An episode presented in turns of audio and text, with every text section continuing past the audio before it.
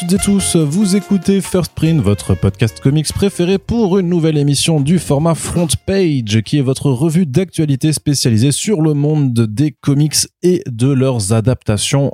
Nous revenons trois fois par mois pour vous faire un petit peu l'état des lieux de ce qui se passe dans le monde de la bande dessinée américaine, mais pas que, et dans tout ce qui en découle par la suite. Et euh, je suis toujours présent avec l'ami Corentin, Mais oui, qui... mais oui, quoi. Oui, voilà, j'allais dire, est-ce que tu peux avoir l'air un petit peu moins enjoué encore, s'il te plaît? Mais oui Ah, voilà, clairement, là, on sent qu'il n'a pas envie d'être là.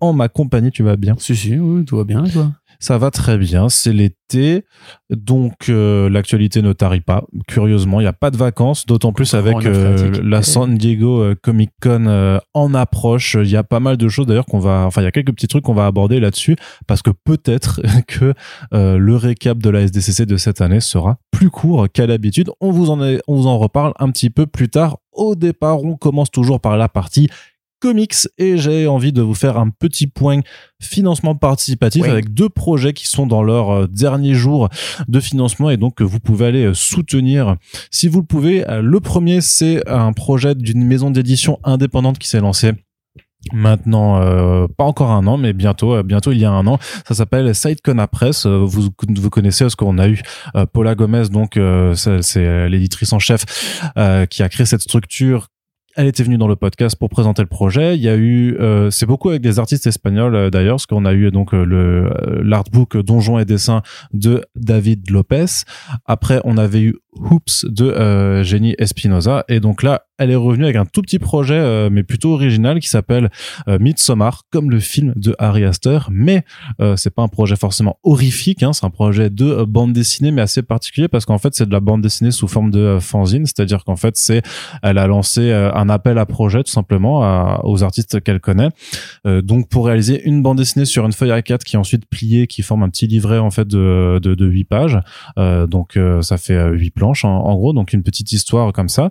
Euh, et il y a plusieurs euh, pardon, j'allais dire auteurs, mais artistes qui ont euh, répondu présent, dont un qu'on connaît plutôt bien euh, quand on suit l'activité, euh, enfin quand on lit de la bande dessinée américaine, euh, puisqu'il il s'a- il s'agit pardon de David Lafuente, euh, qu'on avait notamment vu sur pas mal de titres Valiant à l'époque, comme euh, Archer et Armstrong, euh, ça je me rappelle très bien, chez euh, Bliss Edition, mais qui a aussi fait la mini-série euh, Spider-Ham euh, récemment.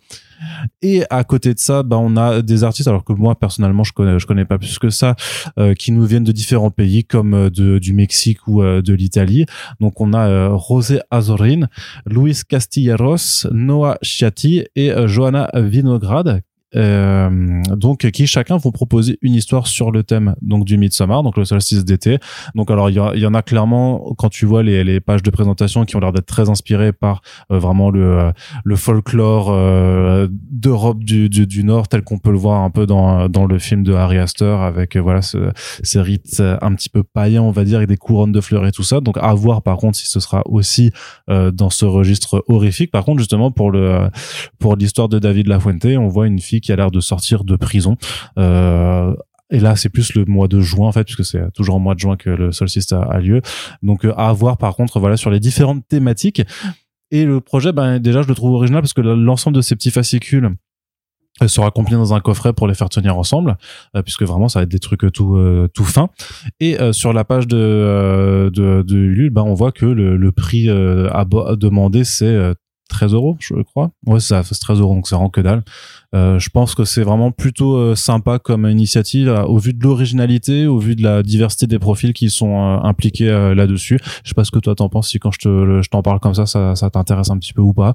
C'est atypique, C'est ah, c'est oui, intéressant. Ça met des profils en avant qu'on ne voit que trop peu. Voilà.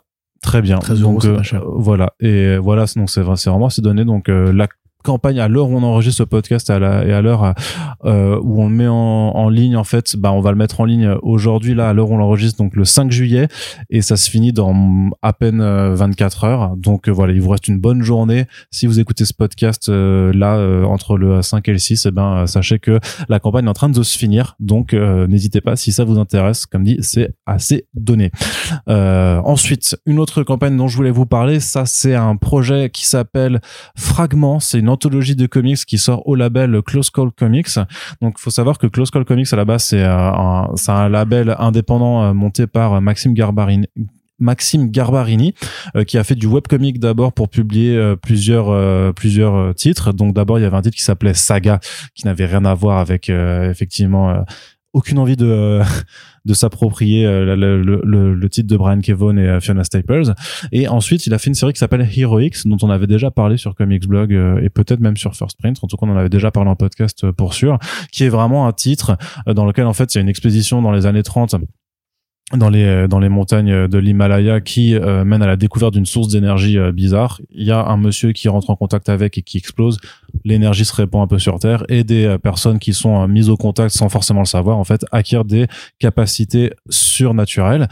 Et donc, puisqu'on est dans un contexte ensuite un peu plus tard de Seconde Guerre mondiale, eh ben on va avoir à la fois un de ces anciens scientifiques qui essayent de retrouver toutes les personnes qui ont été touchées, qui ont des facultés, et puis tu t'aperçois bah, qu'il y en a qui vivent cachés, qu'il y en a qui ont essayé de, de devenir des super-héros et d'autres qui au contraire bah, ont été embarqués par le régime nazi et sont donc des euh, des salopards. Et on essaie de faire vivre tout cet univers donc de, de super-héros et de super-vilains avec une ambiance très pulp. Euh, forcément, il y a un petit peu de Jupiter Circle, je trouve, par rapport au contexte des années 30-40. Euh, il y a clairement un peu de brigade chimérique aussi, hein, forcément. et c'est plutôt bien, franchement, moi je trouve que c'est plutôt bien branlé. Il a réussi à sortir une édition physique de la première, ce qu'il appelle la première saison de Heroic. C'était chez l'éditeur indépendant North Star Comics. Ça a été d'ailleurs financé en 2019 sur Ulule avec euh, euh, plus de 300% de d'amassé sur sur le projet. Donc là en fait, il veut poursuivre cet univers à la fois avec la suite en tant que telle de Heroics, mais aussi avec trois autres mini-séries qui seront euh, publiées en parallèle donc dans Fragments, l'anthologie puisque chaque histoire est un fragment de euh, cet univers au global.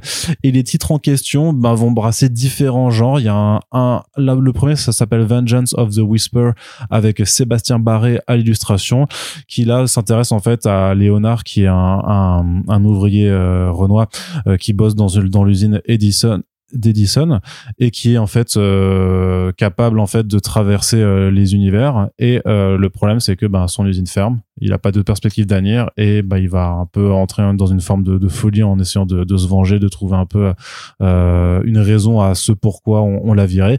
Et donc bah ça va aller dans une spirale lugubre euh, tout simplement.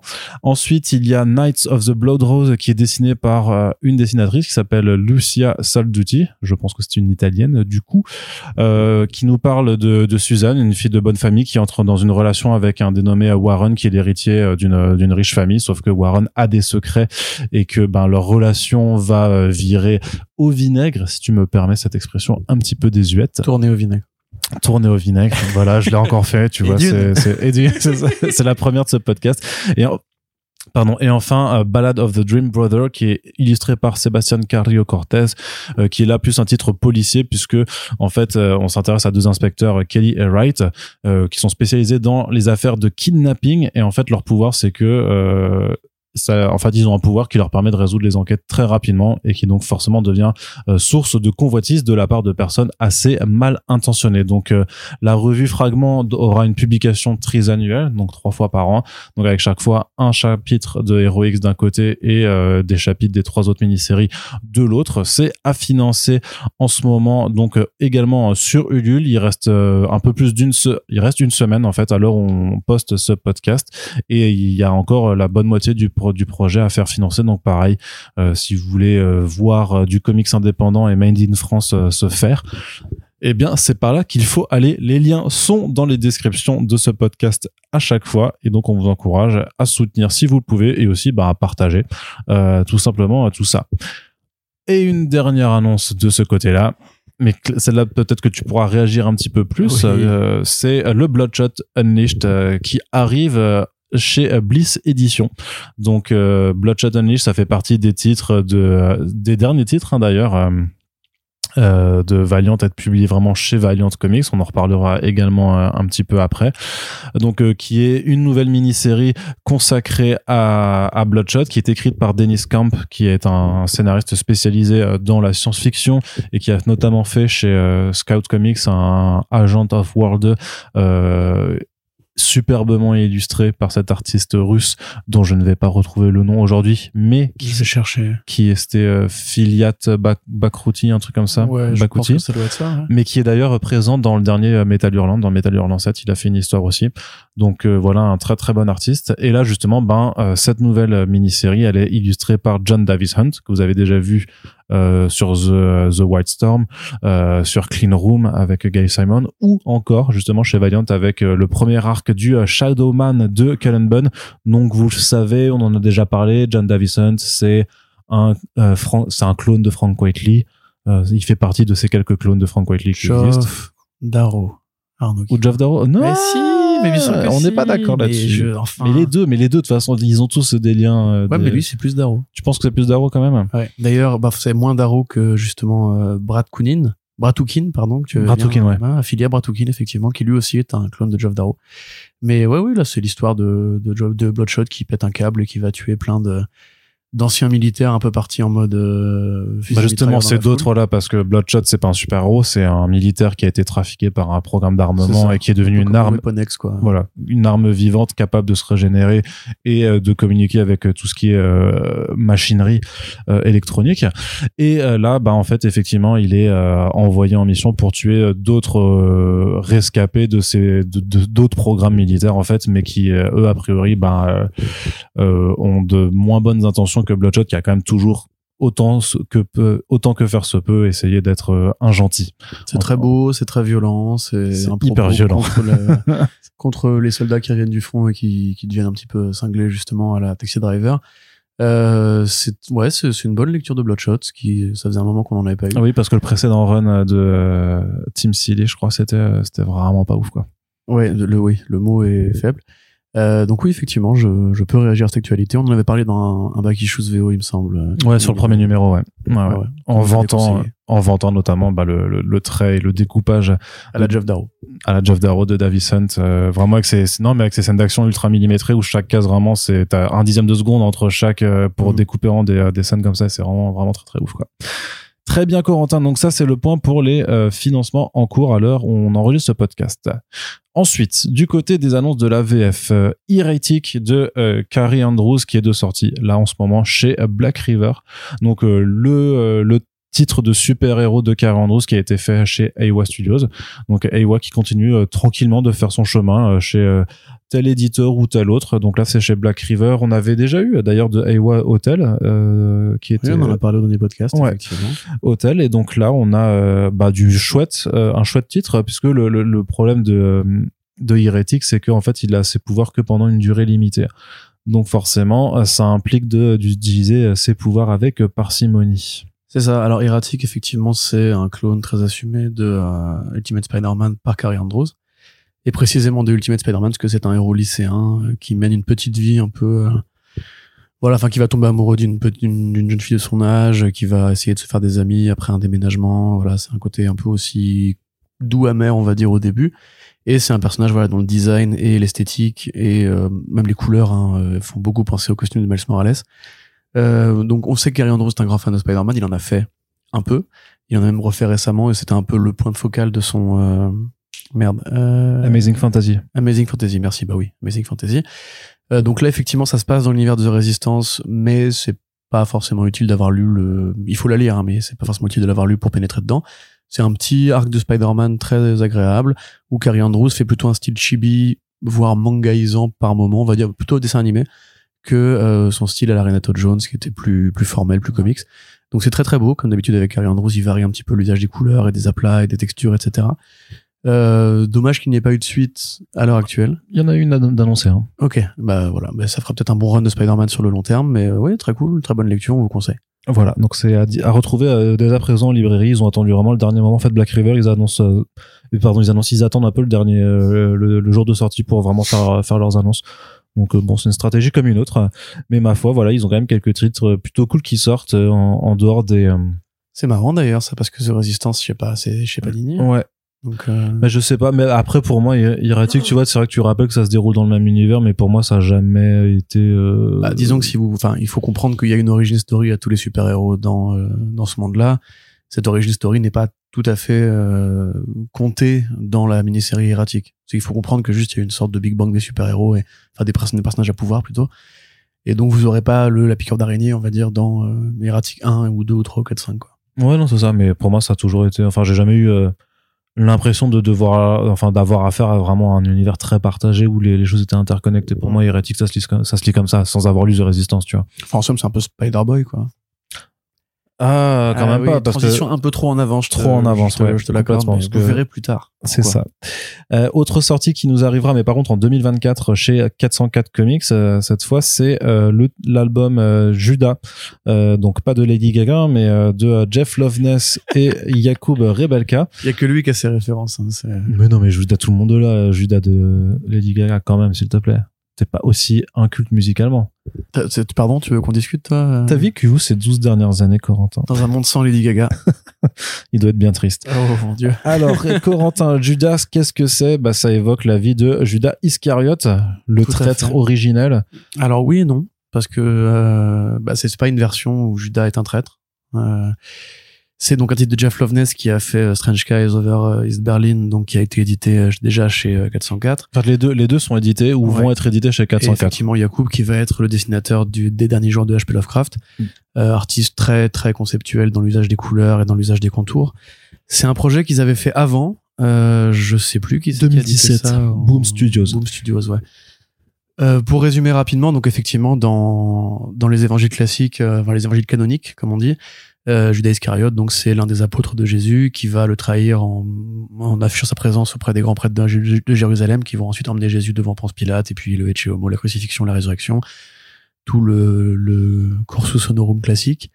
Euh, et en fait, il se trouve que après, enfin, en parallèle de l'implantation du christianisme en Europe, il va y avoir d'autres euh, tendances qui vont émerger, notamment bah, le, les, voilà, qui est un- une sorte de courant philosophique qui se croise à, à l'idée d'une religion, euh, qui n'est pas d'ailleurs totalement opposée au principe du christianisme, euh, mais avec beaucoup de variations, on va dire. C'est plus la connaissance et la libération de l'esprit qui, qui les intéresse eux. Et eux, ces gens-là vont écrire en fait l'évangile de Judas. Qui est un récit apocryphe. Exactement, donc qui est un, un des récits qui n'est pas reconnu par euh, la, la chrétienté euh, papale, Ah, ouais, par l'église, quoi. par l'Église, oui, tout à fait, euh, où en fait on considère voilà qu'en fait Jésus a demandé à Judas Iscariote de le trahir. Que c'était pas une trahison, du coup c'était plus euh, il faut que ce soit toi pour me libérer de mon enveloppe charnelle et pouvoir accomplir mon sacrifice euh, qui permettra ensuite de révéler l'existence de Dieu euh, à l'humain. Il faut que ce soit toi qui aille voir justement les grands prêtres pour me trahir, etc. Donc ensuite, enfin Judas, bah, comme il a quand même effectivement trahi, se retrouve dans la vallée d'ombre de la mort et des larmes, donc en, en enfer, on va dire. Et en errant dans les enfers, il contemple sa vie passée, euh, sa relation à Jésus. C'est un dialogue hein, vraiment entre, enfin c'est un dialogue, c'est un dialogue émotionnel entre lui et la figure du, du Christ, euh, qui incarnait la bonté dans le mythe classique et qui là est plus une figure euh, envers laquelle Judas a des, des griefs, parce que mécaniquement il a été puni par sa, par sa faute. Et c'est aussi une histoire d'émancipation euh, et de libération de, du soi et, et du mythe originel. Euh, moi, j'avais lu ce truc-là complètement par hasard. Je crois que c'est à l'époque où tu m'avais parlé justement de, des jours de H.P. Lovecraft et j'avais regardé ce que l'artiste avait fait parce que je trouvais les previews très jolis. Euh, c'est très bien, ça connecte pas mal avec le, une partie du catalogue de 404 sur euh, cette espèce d'idée euh, de la, la libération, enfin du grand mythe et de la libération, on va dire, un peu comme le grand mythe super-héros avec The Blue Flame et le côté un peu les fêlures mentales, les fractures de l'individu, ce qui est un thème assez récurrent dans cette, dans cette bibliographie. Euh, c'est plutôt beau, c'est pas forcément utile d'être très euh, à l'aise avec les principes religieux en général. Si vous avez, de toute façon, vous avez grandi dans une société judo-chrétienne, vous devez savoir que Judas, normalement, est un traître, et là, il y a une sorte de renversement de ce point de vue-là. Donc, euh, ouais, Jeff Loveness, toujours bon en indé, très bon même. Euh, voilà, ça aurait été intéressant que ce soit plus ça qu'on retienne de lui que ses participations à Hollywood. Mais on a déjà dit assez de mal. Euh, donc lisez ça, lisez évidemment euh, Strange Case of East Berlin. C'est quoi le titre français? Apparition dans le ciel de Berlin. ouais. ah, C'est voilà, Apparition dans le ciel de Berlin-Est et vivement les aussi les derniers jours de H.P. Lovecraft. Ouais, clairement, qui arrivera à la fin de l'année. Corentin, on continue avec toi pour quelques annonces qui nous ont été faites du côté de Urban Comics avec le retour du titre qui euh, lave plus blanc que blanc, le Vanish de Action Max. le Vanish de Donny Cates. Ça fait toujours rigoler. Est-ce que tu peux nous rappeler juste un petit peu euh, Oui. le, le topo de cette série, donc qui est faite par Donny Cates et Ryan Stegman, le duo Stegman. Stegman. Non, Stegman. Les coup. origines alsaciennes. Oui, mais originales. Oui, Les ça. gens y tiennent. D'accord, pardon. Alors je la refais. C'est Tony Cates et Ryan Stegman. Ils ont fait Vanish. Et voilà. Si on retire les Alsaciens, ça gagne beaucoup moins. hein. Regardez le sketch des inconnus, les journaux régionaux, et vous verrez ce que c'est un vrai Alsacien euh, version Arnaud Kikou quand il aura 45 ans. Euh, donc, tu Putain, as madame. pas vu ce sketch avec euh, si, si, bien sûr, bien ce sûr. sketch. Euh, oui, alors le, la jeunesse de ce projet, c'est bah, déjà Donny Cates et Ryan Stegman, c'est évidemment le, le couple qui a fait un très bon run sur le personnage de Venom, dans lequel déjà trahissait l'envie en fait de revenir un peu à l'imaginaire qui les intéressait tous les deux, c'est-à-dire l'imaginaire des années 90. Et c'était très clair, hein, c'était mentionné même explicitement dans les pages. À un moment donné, Venom, euh, enfin un Venom se fait euh, des chaînes euh, à la Spawn. Et il dit que quand il était gamin, justement, il était fan de Spawn et qu'il a toujours trouvé ça cool, le côté les chaînes, etc. Donc, et euh, ensu- ensuite, quand euh, ils sont séparés de Marvel, ou plutôt ils ont fait une carrière parallèle à celle de Marvel, ils ont décidé de monter un label d'édition qui s'appelle Kids Love Chains, en référence à une phrase de Todd McFarlane où, pareillement, quand on lui a demandé le succès, enfin l'explication du succès de Spawn, il expliquait que bah, simplement les gamins adoraient les chaînes. Euh, et voilà, c'est l'explication de McFarlane sur son propre euh, devenir artistique. Il est génial, ce mec. Donc, en hommage à ce, ce grand daron qui les a élevés, ils ont décidé d'appeler leur boîte comme ça. Et le premier titre à s'être lancé là-dessus, euh, via Substack au départ, c'était donc euh, Vanish. Une histoire qui mélange euh, trois trucs. D'une part, la, le fantastique magique, sorcier, enfin sorcellerie à la Harry Potter. hein, vraiment, il y a des, des, des jalons très explicites qui sont posés par rapport à ça. Le super-héros euh, gritty, années 90, et leur version à eux de euh, la déprime, on va dire, ou de l'auto- de l'autodestruction. C'est Donny Cates, bon, on le connaît pour justement être un mec qui a des fêlures personnelles. Euh, voilà, ça on pourra en reparler un jour. Euh, qui a effectivement donc beaucoup implanté l'idée de, de comportements assez assez troubles à ces personnages-là, à ces personnages comme par exemple chez Eddie Brock, et qui là bah, va imaginer un monde dans lequel il y a une euh, une dimension de sorcier où on, donc on, élève des aspirants euh, élus qui pourraient vaincre le mal, incarné par un, un, un mage noir. Euh, L'un de ces aspirants qui lui vient du monde réel va avoir la bonne idée de trouver une façon de se débarrasser du mage noir de manière très humaine. Et ensuite, les mange-morts de cet univers, donc les suivistes du mage noir, euh, débarrassés de leur chef, enfin plutôt privés de leur chef, vont quitter la dimension pour aller s'implanter sur Terre et essayer du coup bah, de se réinventer autrement.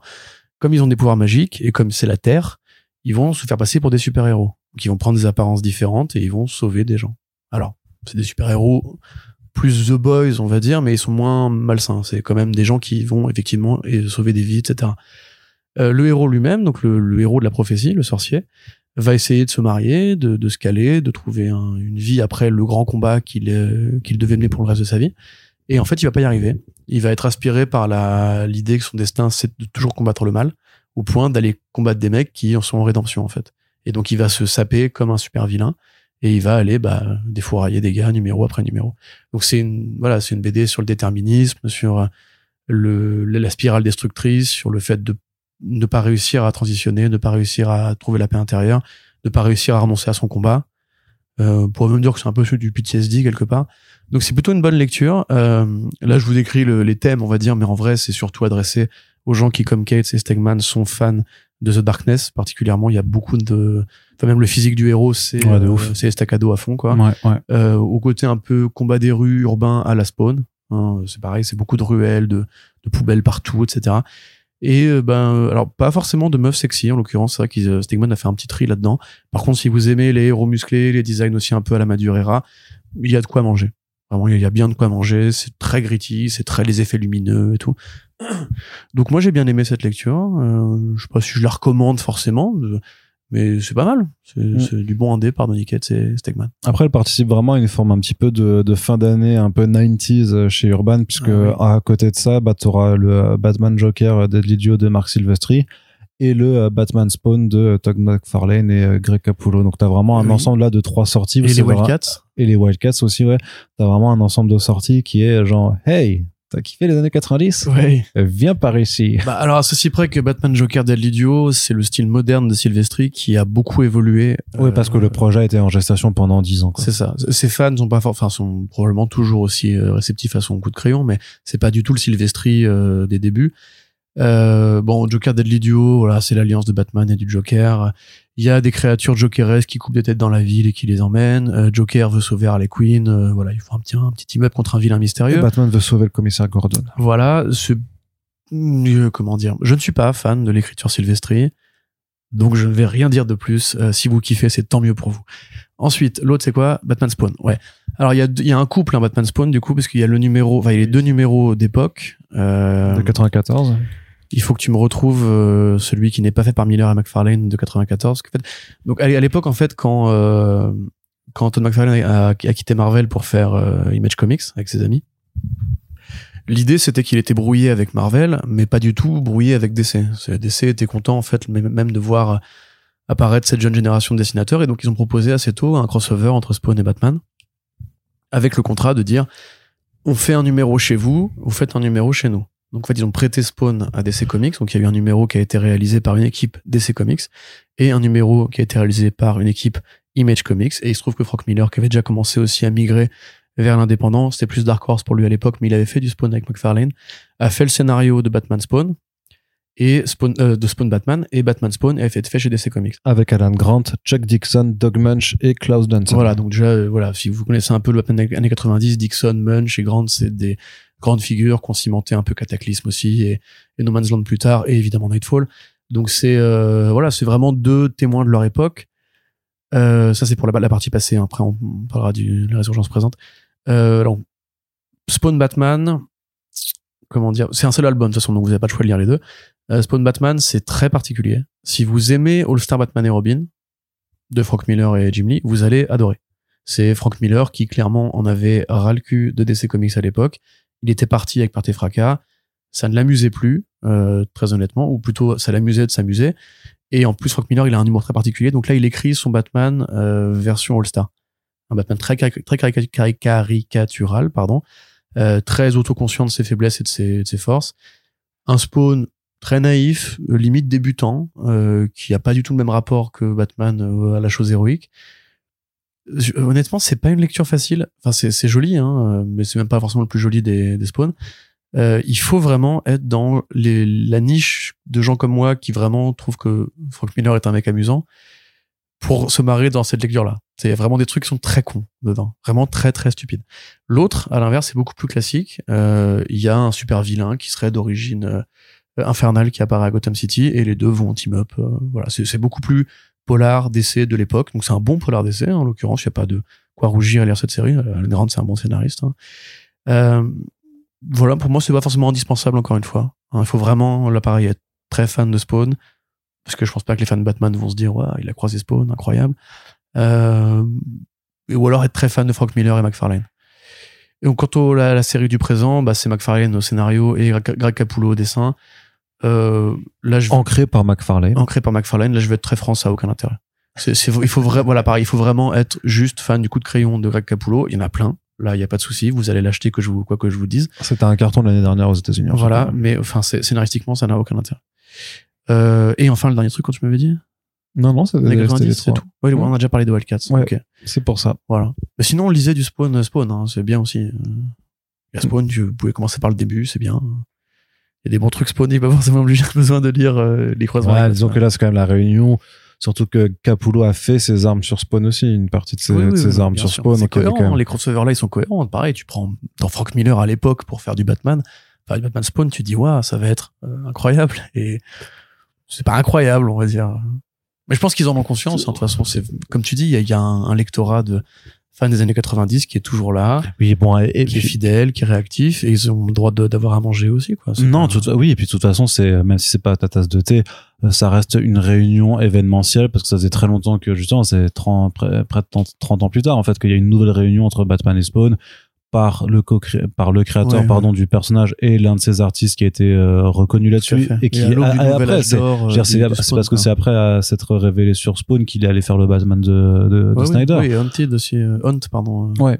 Donc c'est il y a, il y, a, il y a une vraie logique éditoriale. Après voilà, bon, c'est pas forcément le. Je te dis pas que c'est pas logique, hein. Mmh. Je te dis que c'est pas bien. Tu dis que c'est pas bien. Mais c'est beau au moins. Mais C'est très beau. Les- dans, dans tous les cas, c'est très beau. C'est ça, c'est sûr. Et euh, pour l'anecdote, ben, avant de d'interviewer euh, McFarlane euh, l'automne dernier, il était justement en train d'ancrer une des planches de, de Batman Spawn Ok. euh, devant moi. Stylé. Avec, euh, c'était Jonathan Glapion qui était à côté de lui, ils discutaient ancrage euh, les deux. Et Parce pour que- l'anecdote, Parce que Glapion, c'est un autre encreur de, de Capullo. l'anecdote supérieure à l'anecdote. Non. euh, dans... T'as supérieur à ça Non, j'ai pas supérieur à ça. Mais j'ai une anecdote.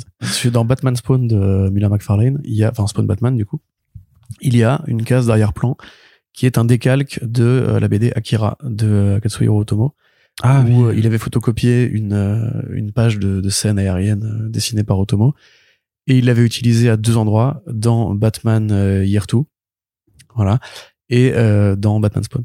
Donc il a utilisé deux fois un décalque, enfin un décalque, une, une impression, parce qu'à l'époque il n'y avait pas en plus euh, pho- pho- pho- Photoshop. Donc voilà, cherchez-la bien et vous verrez, cette case, cette planche existe. Très bien, merci beaucoup. C'est une bonne an- anecdote aussi. On passe maintenant du côté de la VO.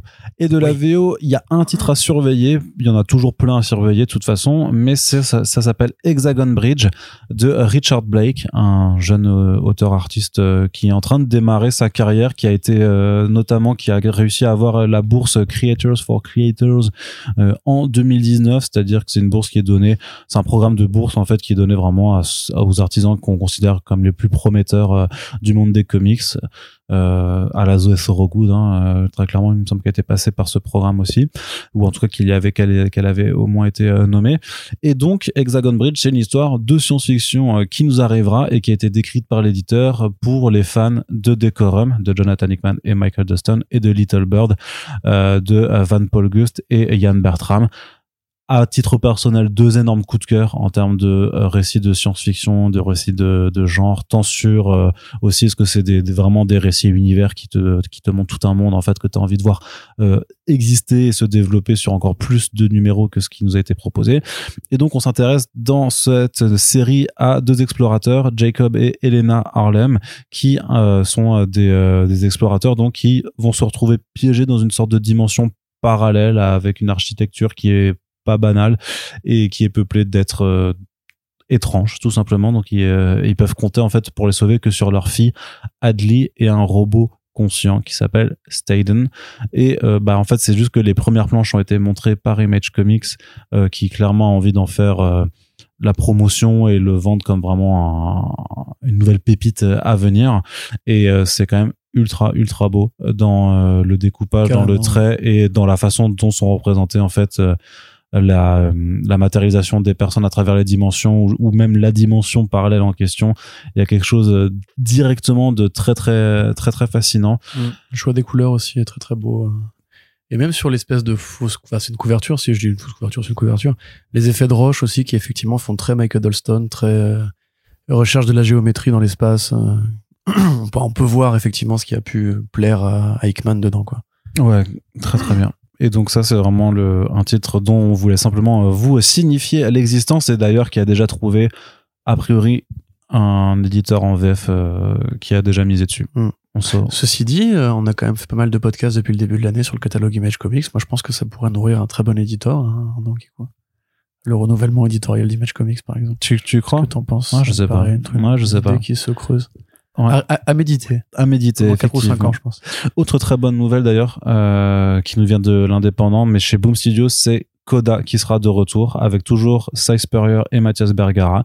Alors pour l'anecdote, quand j'avais interviewé Mathias Bergara l'année dernière, il me l'avait dit en off. Après, il avait fait ouais, on va refaire du euh, Coda avec Cy Spurrier. Et là, je lui avais dit ah sale bâtard, tu peux pas me dire ça maintenant alors que ça sortira, je ne sais pas quand. Et donc ça a été enfin annoncé. C'est pas Coda 2, hein, ça s'appelle de nouveau Coda. Ça reprend les mêmes personnages. Euh, et c'est ça, ça se déroule à la suite donc dans cet univers euh, mélange de science enfin pardon de fantasy et de post-apo puisqu'on est dans un monde duquel la magie a disparu on s'intéressait à un ancien barde qui s'appelait Hum et qui euh, était euh, euh, qui traversait cet univers, ce monde avec sa pentacorne du coup. Euh, qui est donc une licorne avec cinq cornes et qui s'exprime Très que- bavarde. voilà très bavarde et qui s'exprime que en, en disant des, euh, des, euh, des des gros mots. Et en fait il essayait de sauver euh, sa meuf. Sauf qu'on s'apercevait en fait que voilà c'était un récit qui détournait les codes usuels de la fantasy euh, et qui remettait largement en place la, la- enfin largement en question la place du héros dans ce type de récit. C'était super intéressant c'était hyper beau. De toute façon Bergara si vous l'avez ensuite vu sur saison 200 vous savez que c'est un artiste qui est assez formidable donc pour moi à mon sens ça ne peut être qu'une excellente nouvelle de, voir Coda de retour même si effectivement juste pour la question d'une éventuelle édition VF vu que Glénat Comics s'était occupé euh, de ça est-ce que ce sera de nouveau chez Glénat en hors collection ou est-ce que vu que c'était euh, bah, Olivier Gelabert hein, qui avait euh, supervisé cette édition est-ce que ça ira chez Dupuis finalement? Ça me paraît probable quand même. moi je dirais plus euh, que ça irait chez Parce Dupuis que pour saison de sang qui a été Ouais. fait en, bah par le même duo ouais.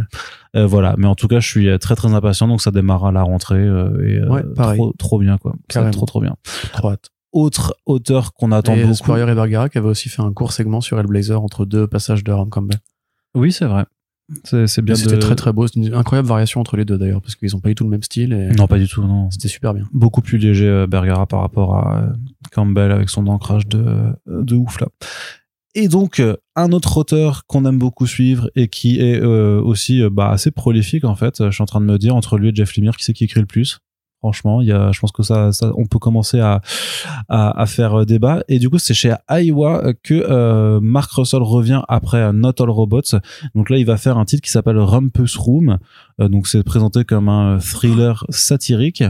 Euh, et donc de quoi ça parle? Ben, ça parle d'un de Bob Shrunk qui est un milliardaire technocrate euh, qui apparemment aime collectionner euh, l'art de, de mauvais de mauvais goût et qui souffre d'une maladie de la peau sévère qui l'oblige à appliquer une crème spéciale qui n'a pas été éprouvée par la euh, Federal euh, Governmental Agency des médicaments je sais plus comment ça s'appelle la FDA c'est quoi Fe- Federal Drugs Agency peut-être un truc comme ça?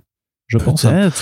Et donc, pour prélever, enfin, pour avoir cette crème non approuvée, bah, il doit prélever des ingrédients a priori sur des êtres humains, tout simplement sur des personnes vivantes. C'est clairement ce qui nous est indiqué euh, dans la preview qui était mise en ligne par euh, Awa Studios, où on voit clairement euh, le euh, le shrunk bah, qui euh, qui qui euh, piège euh, une, une- une jeune femme euh, pour ensuite l'emmener dans dans cette fameuse rumpus room. Euh, elle est escortée de deux types qui sont en costume de cochon et de et de comment il s'appelle le l'âne dans de bourricot dans Enfin, c'est porciné bourricot de Winnie l'ourson, quoi, clairement, leur costume, mais juste en version ultra malaisante, puisqu'ils ont des, ils ont des masques à gaz sur, sur la tête. Et donc, je pense que clairement, si vous avez lu Billionaire Island et que vous vous rappelez de la fameuse, de la Cage à fame- hamster. euh, cage à hamster euh, du, de, qui, qui était dessus, je pense qu'on est un peu dans ce même délire, sauf que ça va être beaucoup plus glauque, à, Ouais, bah, à- de fait, à mon le- avis. le synopsis c'est forcément évocateur de ce truc-là. C'est Food and Drug Administration, Arnaud. Ah oui, Mais t'avais drogue, c'est fédéral. bien. J'aurais pas dit drogue, moi j'aurais dit autre chose. Si, si, c'était drogue pour les médicaments, parce que drogue, c'est médicament en Voilà. Donc ouais, carrément, euh, le dessinateur, il me disait un truc, le dessinateur. Oui, oui, c'est Ramon Rosanas, parce que Ramon Rosanas, il avait fait un titre. Ah, mais Year Zero, non? Euh, alors déjà, il avait fait Year Zero. Euh, oui, voilà, oui, de voilà. zombies qui arrivait chez Panini. C'est ça. Oui, oui. Ah ouais. Chez Aiwa, c'est pour ça. Ok. Bon, c'était pas mal ça. Enfin, c'était plutôt Le joli. concept était cool. C'était pas ça, ça allait pas forcément au bout de son seul pitch, mais l'exécution était assez efficace. Pardon. Quoi Euh, ça allait pas au bout de son seul pitch. Je sais pas, j'imaginais un mec qui, qui s'arrêtait de manger un pitch en plein milieu. Genre, non, j'ai plus faim, c'est bon. Mais, euh, pardon. Euh, je suis fatigué de ouf. Donc ouais, euh, carrément, carrément. Bah, son Russell, il a, il a ses forces, hein, il a ses sujets de, de préoccupation, ses sujets d'études assez réguliers. C'est toujours au moins marrant et déprimant après évidemment. hein, mais Je pense que, je pense que celui-là, il va être quand même un peu angoissant aussi. Ouais, moi, à une époque, on m'a, on m'a enlevé de la tête le combat Zuckerberg et Musk. J'ai besoin de, qu'on, qu'on tape sur les riches un petit peu en fiction parce qu'il nous reste plus que ça. Donc, ouais, euh, ouais, va, j'ai pas grand chose. Après, enfin, c'est un peu, c'est un peu attendu, tu vois. On sait ce qu'il y aura dedans, on sait ce qu'il va dire sur nos amis les riches. Euh, si c'est marrant, je suis content. Ce sera sûrement marrant. Yes.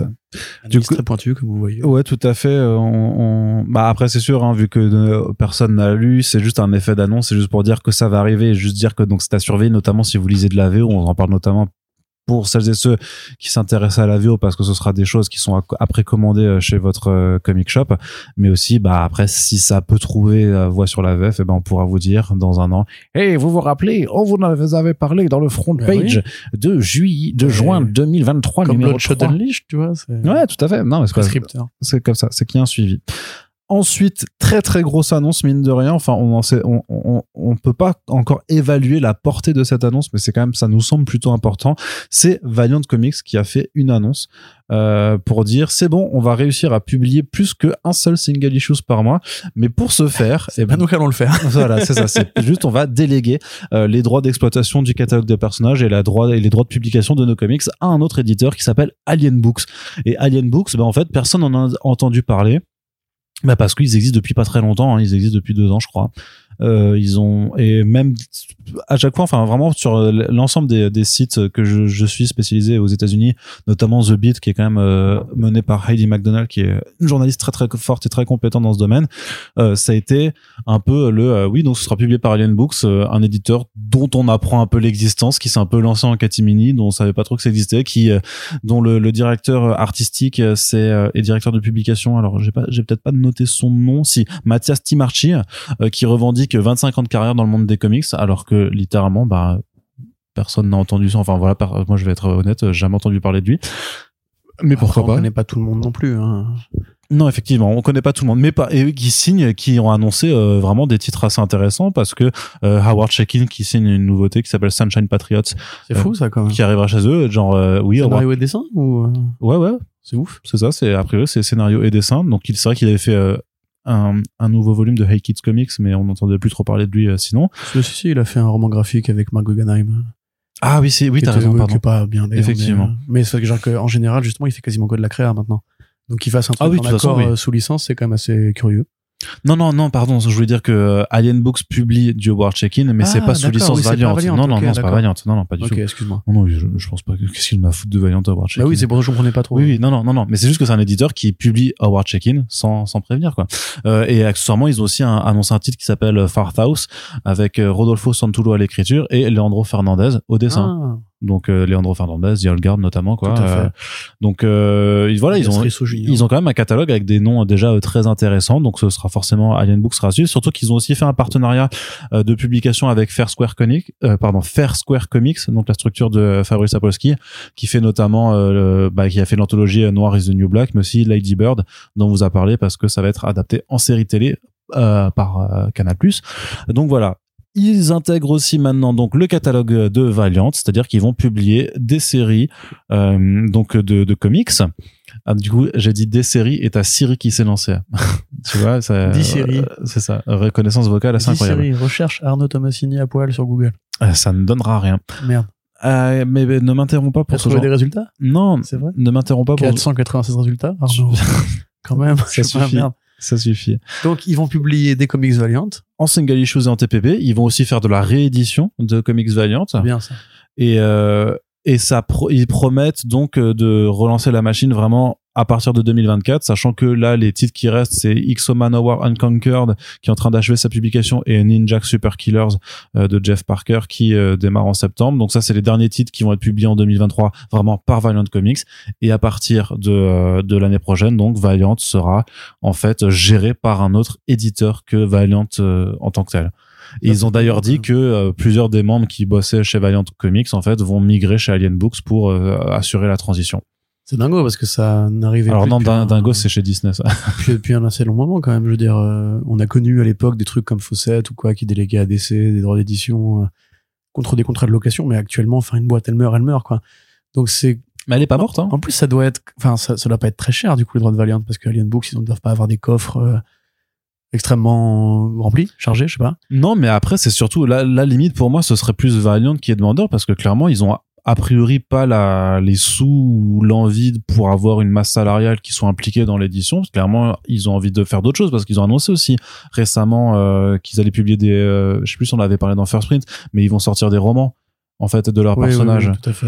Euh, Je crois qu'on en a parlé. donc en fait c'est euh, c'est c'est eux si tu veux qui plus sont, sont en train de ouais effectivement de, de vouloir Ils, récupérer ils ont du- recherché un, un comment, comment on appelle ça déjà? Un gestionnaire en fait mais euh, après enfin pourquoi ne pas être allé voir Titan ou Dark Horse ou Enfin, il y a plein de boîtes qui, doivent, qui devraient être d'édi- d'éditer du Valiant. Moi, c'est le choix de Alien qui me, qui me surprend parce qu'effectivement, comme tu dis, la structure est pas connue. Peut-être que c'est le, l'éditeur en question qui dirige le truc, qui est un pote de, de- d'ancien de Valiant, peut-être qu'il est passé par Valiant, je ne sais pas, mais moi, c'est ça qui m'étonne le plus parce que, que Valiant aille mal, on, on le sait, on le documente depuis des années, euh, ils ont considérablement réduit leur volume de, de titres, euh, les projets d'adaptation ont pris l'eau. Voilà, on, on va arrêter de se mentir, le film Harbinger n'aura pas lieu. Point, c'est comme ça, c'est pas grave, euh, c'est la vie. Et c'est plus ouais, l'effondrement qui a, qui a été causé par le départ de Dinesh et de ses équipes à lui. Ils, ne s'en sont jamais relevés. Le rachat par le groupe chinois, ça n'a jamais rien donné. En définitive, c'est des mecs qui logique. voulaient faire, ils voulaient faire un Valiant euh, Universe partagé, puis ils ont juste sorti Bloodshot. Oui, bah voilà. Et puis en plus, qui présage rien en termes d'univers partagé, et qui est un film nul. De merde. Voilà. Donc enfin, en définitive, moi, les seules pistes logiques que je voyais, c'est soit ils revendaient la boîte à quelqu'un, soit effectivement il y avait un contrat de gérance euh, X ou Y. Je suis étonné qu'ils aient pas vendu, qu'ils aient pas directement revendu les personnages à encore une fois n'importe quelle boîte qui a Non, parce que c'est un droit de lo- parce que techniquement c'est un droit de location, tu vois, c'est dire parce que la structure Valiant Entertainment va continuer d'exister parce qu'en même temps ils développent aussi, il y a, enfin il y a des jeux vidéo sous licence qui sont en train d'être dévelop- d'être développés. Je pense qu'ils veulent réessayer en fait de relancer la machine avec différents partenaires, mais ça simplement que eux en fait ça va être juste en fait, je pense que la, la structure Valiant en tant que telle, ça va être, ça va juste être de la délégation de on prête les droits à telle structure pour Ça les être Une bouquins. boîte postale, quoi. C'est une boîte de gestion de droits, en fait. Ouais. Comme euh, il y a des, comme McDo, voilà, où t'as trois McDo qui restent et tout le reste, c'est juste de la délégation de droits des franchises qui vont acheter le, l'étendard et le fait de vendre des Big Mac, quoi. Mais euh, c'est triste, comme, enfin c'est triste. C'est triste et pas triste. C'est triste parce que l'échec de ces dernières années se confirme et qu'effectivement, euh, c'est jamais marrant de voir une boîte suffoquer à ce point-là au point d'être plus capable de, de tenir debout toute seule. Par contre, c'est effectivement une bonne nouvelle dans le sens où ça, enfin, il y aura des comics Valiant. Mais moi, je, je, voilà, je reste méfiant. Je ne connais pas ce que fait Alien Books et Bah, j'aurais limite trouvé ça plus logique de vendre, de vendre, pas forcément de vendre, mais de, de s'associer avec Skybound ou un plus gros parce que là, la diffusion. Ou Marvel. Tu vois, s'ils ont fait du check-in et du Hernandez et que nous, Fernandez, et qu'on n'en a pas du tout entendu parler, Marvel non par contre, pas du tout entendu parler, euh, ça veut quand même dire qu'ils n'ont pas un pouvoir de diffusion. c'est- pas ça, c'est qui que est c'est pas encore c'est pas encore sorti. C'est juste qu'ils ont annoncé les trucs et que Et qui bah, a repris ces annonces, tu vois. bah, pas pas grand monde parce qu'ils ont ils ont ils l'ont un peu soft euh, ils se sont un peu soft lancés on va dire. Mais après euh, peut-être qu'ils attendaient justement que les choses soient soient vraiment euh, quasiment terminées ou en ou en, dans les comic shops pour vraiment faire un petit peu un un coup d'éclat. Mais euh, tu sais, il y a, y, a, y a plein de structures éditoriales euh, dont on parle pas non plus nous euh, parce qu'en fait elles sont trop petites. Je sais, on a, je sais que tu as fait un article et, et je on en reparlera vite fait dans, dans le prochain podcast de, sur Bantam Plus Smith avec Source Press Point. Mais ça, on n'en parle jamais de ce qu'ils font. Scout Comics, on en, en parle très peu. Euh, t'as plein, tu sais, quand tu regardes le FCBD chaque année, mais t'as une dizaine d'éditeurs en fait qu'on couvrira jamais parce que ça n'arrive que très peu en France de toute façon et que même la diffusion de ces comics en VO, elle se fait même pas dans nos comic shops. Ouais, bah Donc oui. euh, Alien Mais- Books, je veux dire faire Soir Comics, on en, on, on en parle notamment parce que euh, c'est c'est mené par Fabrice Sapolsky qui, est un- qui est- donc qui, qui est français, qui a fait Comic Box et tout ça et qu'on connaît un petit peu. Mais Après, on n'en parle pas non plus Non. régulièrement que les, les quatre gros, on va dire. oui, mais non, mais c'est ce que je te dis, c'est qu'on en parle parce qu'on a des accointances avec avec le sujet quand même un petit peu, tu vois.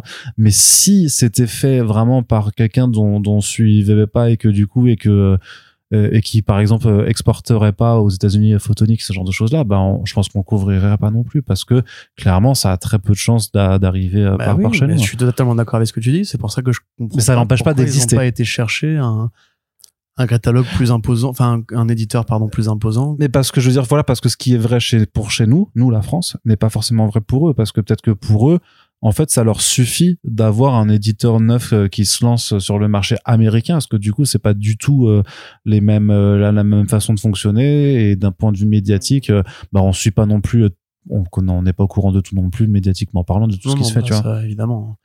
Mais enfin, avoir des artistes, ça coûte de l'argent et enfin, je sais pas. Moi, en fait, dans ma tête, le plan le plus logique aurait été de juste couler et vendre la boîte.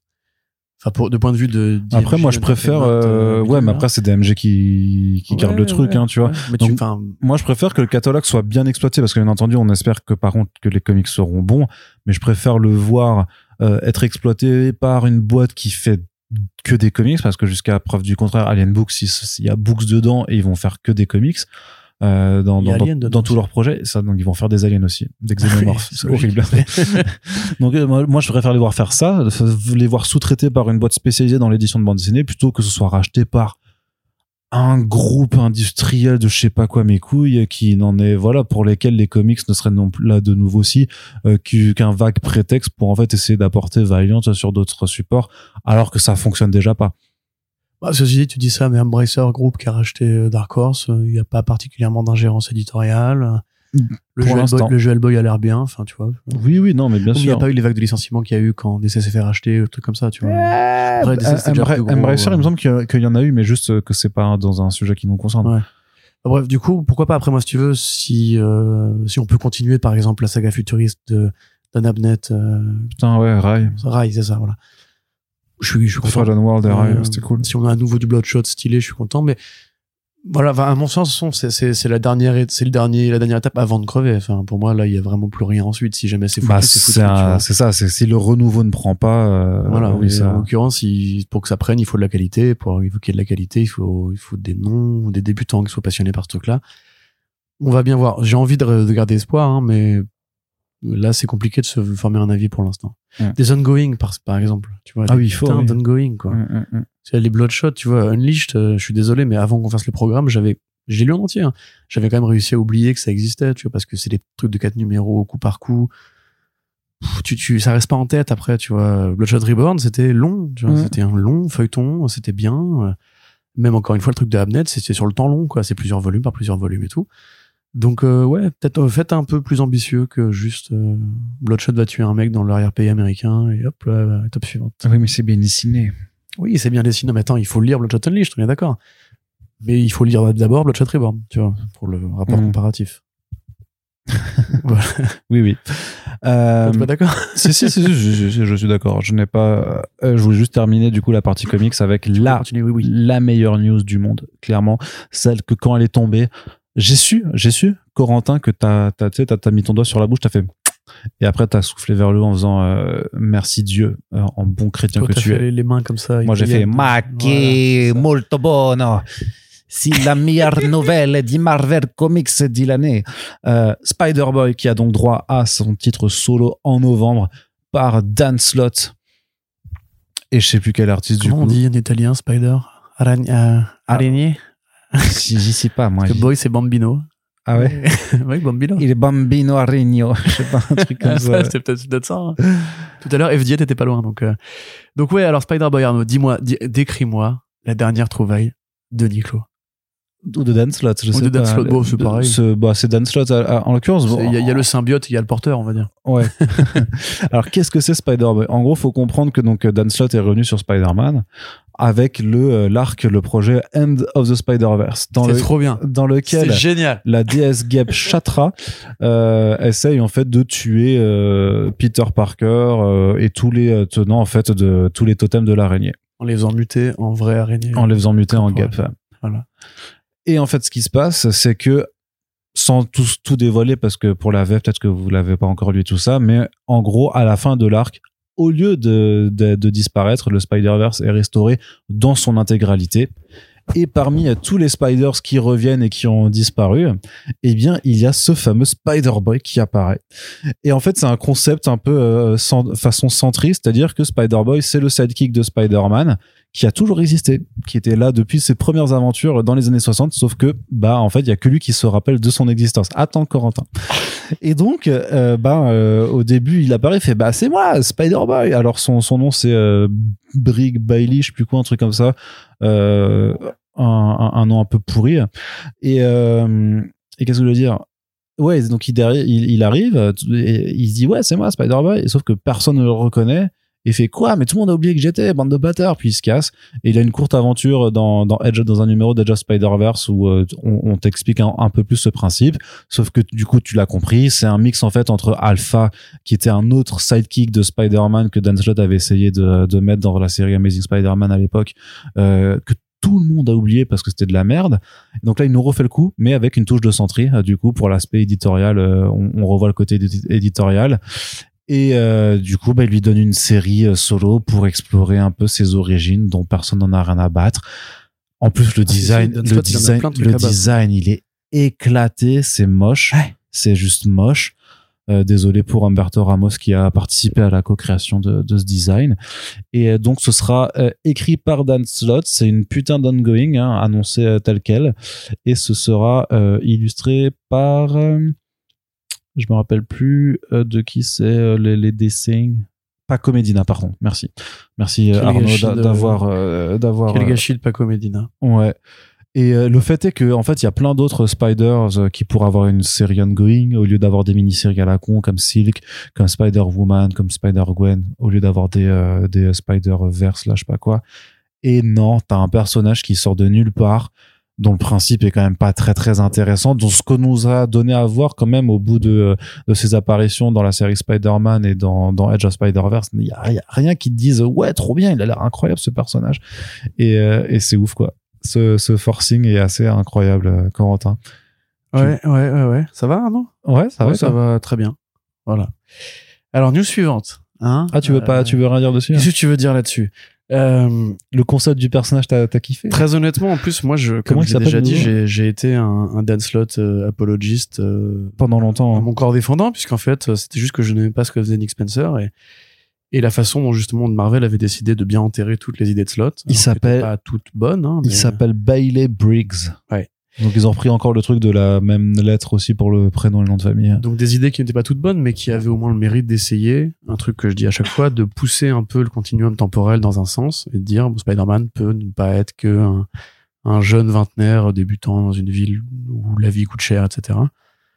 Bon, euh, évidemment, Superior Spider-Man, c'était ce que c'était. D'ailleurs, ça revient. hein. On se rappelle quand même. euh, Oui, c'est vrai. C'est là que je dis symbiote et euh, porteur du costume, parce qu'en fait, on oublie que Niclo tout seul, c'est un méchant, mais quand il a pas son super costume euh, alien, qu'est Dan Slott, tout seul, il, il, tu vois, il peut pas faire autant de mal, tu vois, que Ah ouais, mais parce que tout seul, il fait déjà quand même ça amplifie ses pouvoirs. pas mal de vois, choses. ça hein. amplifie Ouais. ses capacités. Euh, il faut lire cette série Spider-Man, donc euh, End of Spider-Verse, pour comprendre à quel point, en fait, c'est c'était une mauvaise idée déjà de faire le Spider-Verse pour commencer. Non, ça, Il y avait aucun plan de bataille final, sinon un horrible plagiat de Crisis on Infinite Earth. Vous avez une planche qui est exactement le décalque de tous les héros de la Terre qui vont taper l'anti-monitor. C'est exactement le même euh, principe. La restauration de l'univers, mais qu'est-ce que tu racontes? Le, le Spider-Verse, il est même pas cohérent avec le multivers Marvel classique. Ça déjà, c'est quand même fou de se le dire. Euh, ensuite, la déesse araignée, si c'était pour en faire ça, mais à quoi Gap, gap, gap. Oui, la déesse Gap, pardon. Qu'est-ce que c'est que cette merde? Le design est le design est horrible, dégueulasse. mais tout est raté dans ce truc-là. Ça, locu- où- la locution, elle est infernale. L'espèce d'épée là pour couper les liens avec le La dague, le- ouais, le la dague, ouais. Mais qu'est-ce que, enfin, c'est c'est débile, c'est pas possible d'être aussi con. Enfin, c'est un, c'est un dessin animé Mattel des années 90, quoi. C'est raté, c'est moche, pas bien. Et effectivement, alors cette scène donc où il tape le- la, la, la déesse là. Et là, t'as le petit Spider-Boy qui apparaît et t'es en mode... Moi, j'ai mon cerveau, il a fait pchit. J'étais en mode, ah, mais en fait, depuis le début, c'était parce que, tu sais, il avait fait un thread sur Twitter, Dan Slott, où il avait dit, dans tel numéro, je vais introduire un nouveau personnage. Et il compte beaucoup pour moi, ce personnage. Vous allez voir, c'est un truc, c'est toujours excitant de créer un nouveau héros, etc. Mais en fait, t'as envie de lui dire, mais gros, tu l'as déjà fait quatre fois, t'as déjà créé plein de fois des nouveaux héros. Comme tu dis, Silk, quand tu l'as créé, tu nous avais fait le même sketch. En mode genre, ouais, je vais réécrire l'histoire de que Spider-Man. Silk, c'est du- c'est de la redcon. euh, Mais oui, ouais. mais Silk c'était pareil. C'était en mode genre, oui, en fait, il y avait une autre meuf qui avait été piquée par, par l'araignée. Et t'es en mode, mais non, c'est pas vrai. C'est pas vrai. On le sait depuis 60 ans que c'est pas vrai. Ce serait arrivé avant. Et en plus, il récupère l'idée, que je n'aime pas en plus, moi, cette idée-là, des Inheritors et de Ezekiel. Pour moi, un non-sens pareil par rapport à ce que doit être Spider-Man. Mais c'est un, un choix personnel. Euh, ouais, en fait, depuis le début, elle était là, mais t'es dans ce bunker. Mm. T'es en mode, mais, mais pas, mais pas du tout, mais arrête, tu te fous de ma gueule. Et là, effectivement, t'es obligé de penser au Sentry. Il y a même un arc de, euh, enfin, un, un crossover qui avait été fait par, par Mark Waid, je crois, où on te disait qu'il y avait un autre personnage qui était membre des Avengers depuis le début. Tu sais, je sais plus comment s'appelait ce crossover, c'était pas si vieux que ça, c'était vers Legacy à peu près, où il y avait un personnage pareil qui avait un, un nom avec les deux, euh, les deux consonnes à la Stanley. Et en fait, sauf que c'était un twist, c'était une, c'était une disquette, c'était une façon pour, euh, pour White de te dire, oh, ça, ça, c'est de la connerie, faut pas faire ça, etc. Là, il te fait quand même la redcon absolue, alors que déjà, on sait pas comment marche le passage du temps dans l'univers Spider-Man, puisque techniquement, le mec, il est censé avoir été rebooté trois fois, sa, sa, sa, Mm. timeline depuis le début, tu vois. Si on prend Secret War, si on prend le vœu d'Ézéchiel, et si on prend euh, ce qui s'est passé avec la saga du clone, enfin, déjà, ça a plus de sens. Et en plus, que je m'énerve, ça y est.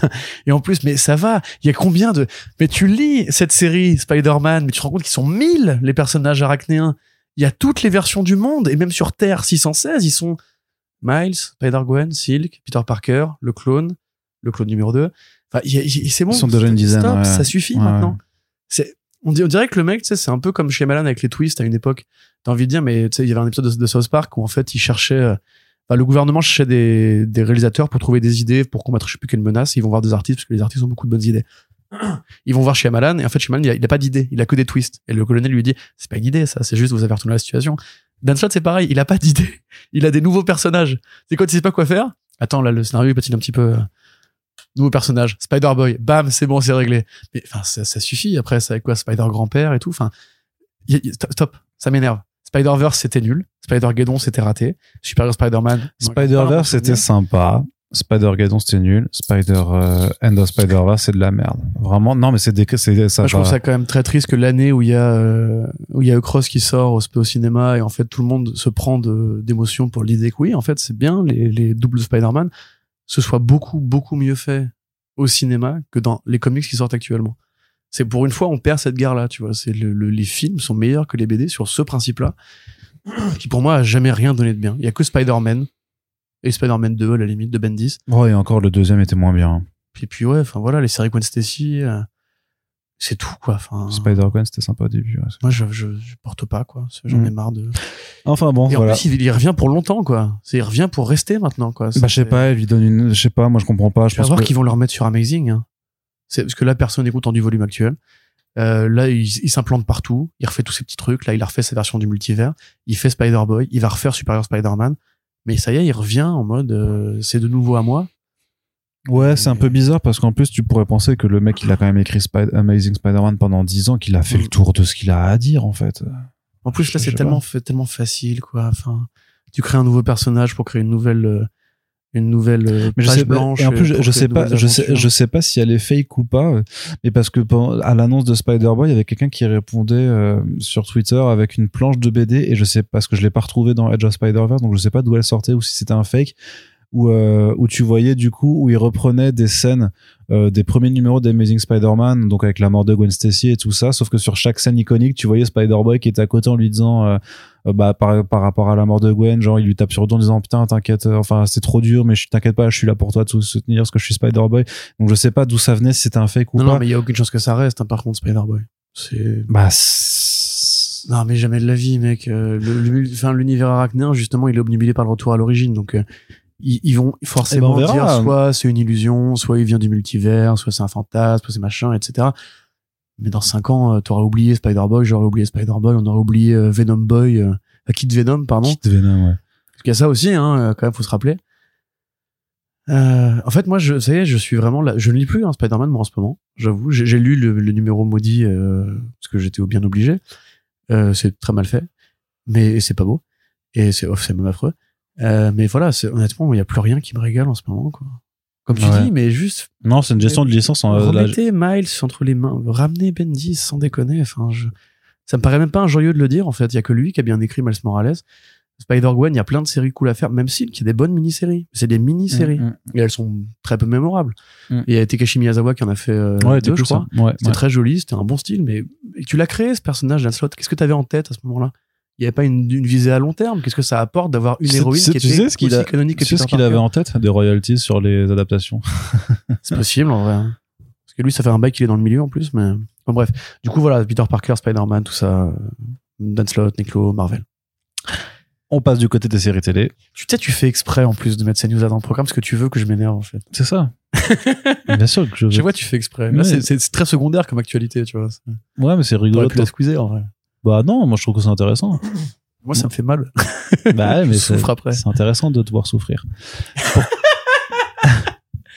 phrase de bâtard. Alors, du- pardon, du coup, du côté des écrans, euh, petite partie télé, petite partie ciné. Du côté de la télé, un trailer, teaser, trailer pour l'adaptation de The Chosen One, donc euh, l'adaptation d'American Jesus de Mark Miller sur Netflix qui arrive le 16 août. Et le petit teaser qui, ma foi, je trouvais plutôt efficace. Ouais. Un autre texte apocryphe, du coup. Ça fait deux fois qu'on parle de Jésus dans ce podcast. Mm. Euh, Et que rappel. euh, Et que les chrétiens convaincus sont euh, outrés. J'ai pas vu de. Non, c'est une blague. Ah ok, parce que rappelle-toi quand même de Second Coming de Russell, des fois, Oui, non. quand on parle de Jésus dans un média grand public, les gens ils sont là, non. Oui, mais justement, quand, là, on est sur First Print, donc en termes de grand public, euh, ça va, on n'y est pas encore. Non, mais je veux dire, est-ce que Fox News s'est emparé de la série, tu vois, enfin bref. Ah non, non. Euh, pardon. Qu'est-ce que je voulais dire? Tac, tac, tac, tac. Ouais. Rappel des faits, donc Marc Millar, qui sortait un peu de ses années d'essai vers euh, le milieu des années 2000, crée la série The Chosen avec Peter Gross. Une mini en quatre numéros, je crois, qui euh, s'intéresse effectivement au personnage de Jodie. Un candidat potentiel pour la réincarnation de Jésus-Christ. Euh, où d'ailleurs, Arnaud, vous avez honteusement gâché la fin euh, de cette lecture au demeurant pas désagréable. C'est faux. Euh, c'est vrai. Il a littéralement fait quelques podcasts de ça. Euh, finalement, Netflix, quand ils ont racheté Miller World, c'est un des premiers projets qu'ils ont annoncé. Et directement, l'idée était de convertir cette série, enfin cette bande dessinée, en format, euh, pour les publics hispanophones, on va dire. Donc ils ont décalé l'intrigue en au nord de la, enfin comment s'appelle déjà la Californie du Sud? Donc la Californie du Sud, qui en fait est un État mexicain qui est au sud de la Californie états-unienne, mais qui voilà, c'est un territoire communiquant entre les deux, c'est un territoire frontalier. Donc on imagine que la série parlera aussi de, de- des flux migratoires et, et du dialogue entre la culture américaine, enfin nord-américaine et, et latino-américaine.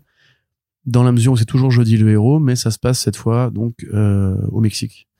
Et c'est toujours la même histoire, c'est toujours un jeune homme qu'on va prendre euh, pour la réincarnation du Christ. Donc El Elegido qui signifie l'élu ou le choisi, The Chosen One en anglais. Mais il y a déjà une série ou un film, voire même les deux, qui s'appelle The Chosen One. Donc ils ont préféré miser sur le titre, euh, titre hispanique pour la promo. Donc euh, un tournage assez compliqué. Ça fait cinq ans qu'on attend la série. Il y a eu quatre morts sur le tournage euh, suite à un accident de camionnette. On en avait parlé. Oui. Euh, comme comme si voilà justement Dieu lui-même ne voulait pas que ça sorte. Finalement, effectivement, teaser pas si désagréable. Euh, des variations de plans entre euh, des plans en scope et des plans. en- Alors, je crois que c'est du 16 neuvième ou du 4 tiers, je ne sais pas, mais enfin du 1.33, mais euh, voilà une série qui a l'air finalement plus sobre euh, et plus polish que euh, Jupiter's Legacy, qui était directement parti dans le côté euh, euh, festival, pétaradé, euh, pyjama, etc. Enfin, Mm. les costumes pas beaux, les effets spéciaux pas beaux. Là, le thème fait que peut-être qu'ils vont prendre ça plus au sérieux, parce que les, les hispanophones, pour le coup, ils rigolent pas euh, avec Jésus. Euh, la majorité de l'Amérique du Sud est d'origine chrétienne convaincue, voire même catholique, voire évangéliste parfois. Donc je pense qu'ils vont peut-être plus accentuer ce côté-là que dans la série, dans la BD, qui était quand même plus une satire, on va dire, de la lecture très américaine de la religion dans la petite bourgeoisie blanche par rapport au pouvoir politique euh, et ensuite plus tard dans les volumes qui ont été faits depuis que la série a été mise en projet parce que ça a motivé Millard à, à reprendre parce que le- le- la première série était euh, s'achevait sur un cliffhanger Mm. euh, pour vraiment trouver le, le conflit final dans la de la Bible entre le bien et le mal euh, là il y a moyen qu'on même on skip cette partie là je pense pour juste rester avec Jodie et voir un peu où ça nous mène parce qu'effectivement la première BD American Jesus elle est courte hein. Donc là s'ils veulent faire une série sur plusieurs saisons je sais pas moi les images me parlent en fait euh, après c'est facile tu vois de créer de, de la grandeur et et des enjeux avec une image chrétienne tu vois. Tu crées des, des suiveurs un enfant qui marche dans le désert. Mais ça marche toujours aussi bien. On me rappelle d'ailleurs aussi que Martin Scorsese va faire un film sur Jésus un deuxième film sur, sur Jésus après le premier. Et on rappelle d'ailleurs quand il a fait le premier il avait reçu des menaces de mort et euh, il y avait eu des, des attentats chrétiens euh, contre euh, la dernière tenta- tentation du Christ avec William Dafoe voilà, que- bah, après, Jésus. après, il y a, c'est pas la série où il y a Tena Huerta dessus, Tout à fait. On sait pas qui il va jouer d'ailleurs. Ce qui serait intéressant serait qu'il joue le président du Mexique, dans la mesure où le président dans American Jesus, euh, bah c'est pas un mec très bien. Euh, ça, ça ferait un petit décalage, mais effectivement, Tenoch Huerta, on en avait parlé récemment, qui a été accusé de prédation sexuelle sur un groupe d'entraide de personnes latino-américaines aux États-Unis. Euh, et Netflix n'a pas réagi, un peu comme Marvel avec euh, Jonathan Majors. Donc il est dedans, il est pas au premier plan comme comme le Conquérant. Peut-être qu'ils le recasteront en saison 2, on verra. S'il y a une saison 2 déjà, parce que la malédiction Millard chez Netflix euh, n'est pas forcément encore brisée.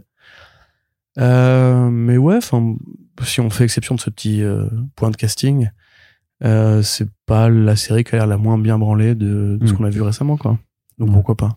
Donc euh, à retrouver en août euh, sur Netflix et euh, bah, à voir si on arrive à trouver le temps de vous en reparler à ce moment-là. On pourrait faire un podcast sur les, les comics sur Jésus. Parce que là, je vois Seven Sons qui me regarde, on n'a pas parlé en. Non, faudra faire, ouais, faudra faire aussi. de choses à dire.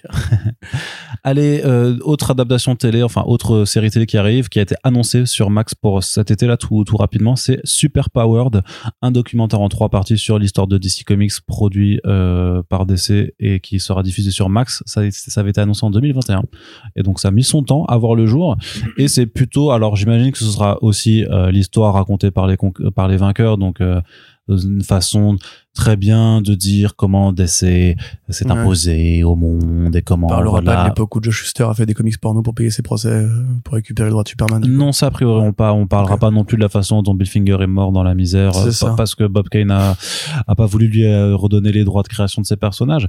Mais euh, il y aura quand même pas mal d'intervenants plutôt sympathiques parce qu'il y aura quand même Michael Keaton, Regina King, Zoe Kravitz, Jim Lee forcément, euh, Robert Pattinson, Bruce Timm, euh, Michael Uslan, Mark Wade, John Ridley. Euh, Ah, donc il y a quand même d'auteurs de comics? Oui, il y a quand même des auteurs de cool, comics. là, depuis le début de la liste, genre Oui, oui, non, c'est pour ça, mais j'essayais-. J'essayais de les, de les mentionner en premier, mais parce que, mais voilà, il y aura quand même euh, Mark Wade, euh, qui est un énorme fan de DC. Vous le savez, vous avez sûrement écouté le Super oui. Friends, doublé par le, le bon Corentin, euh, ici présent, où euh, clairement, on- le mec se rappelle du jour où il a vu Superman euh, de, Plusieurs fois d'affilée. Non, mais au, au cinéma le, Mm. le jour où il l'a vu la première fois, quoi.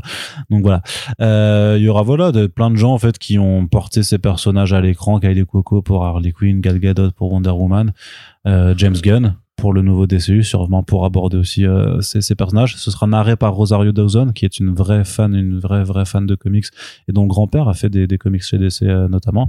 Donc voilà, c'est tout un petit monde. Ça démarre euh, le 20 juillet 2023 sur Max. Excuse-moi, j'ai pas. Il y a vraiment que Mark Wade et. euh, Non, il y a plein d'autres, mais il n'y a pas tous les noms listés. Là, ouais. je te dis juste les noms qui étaient sur le communiqué de presse. Parce que sinon, ça sent comme un petit peu le produit promo, quoi.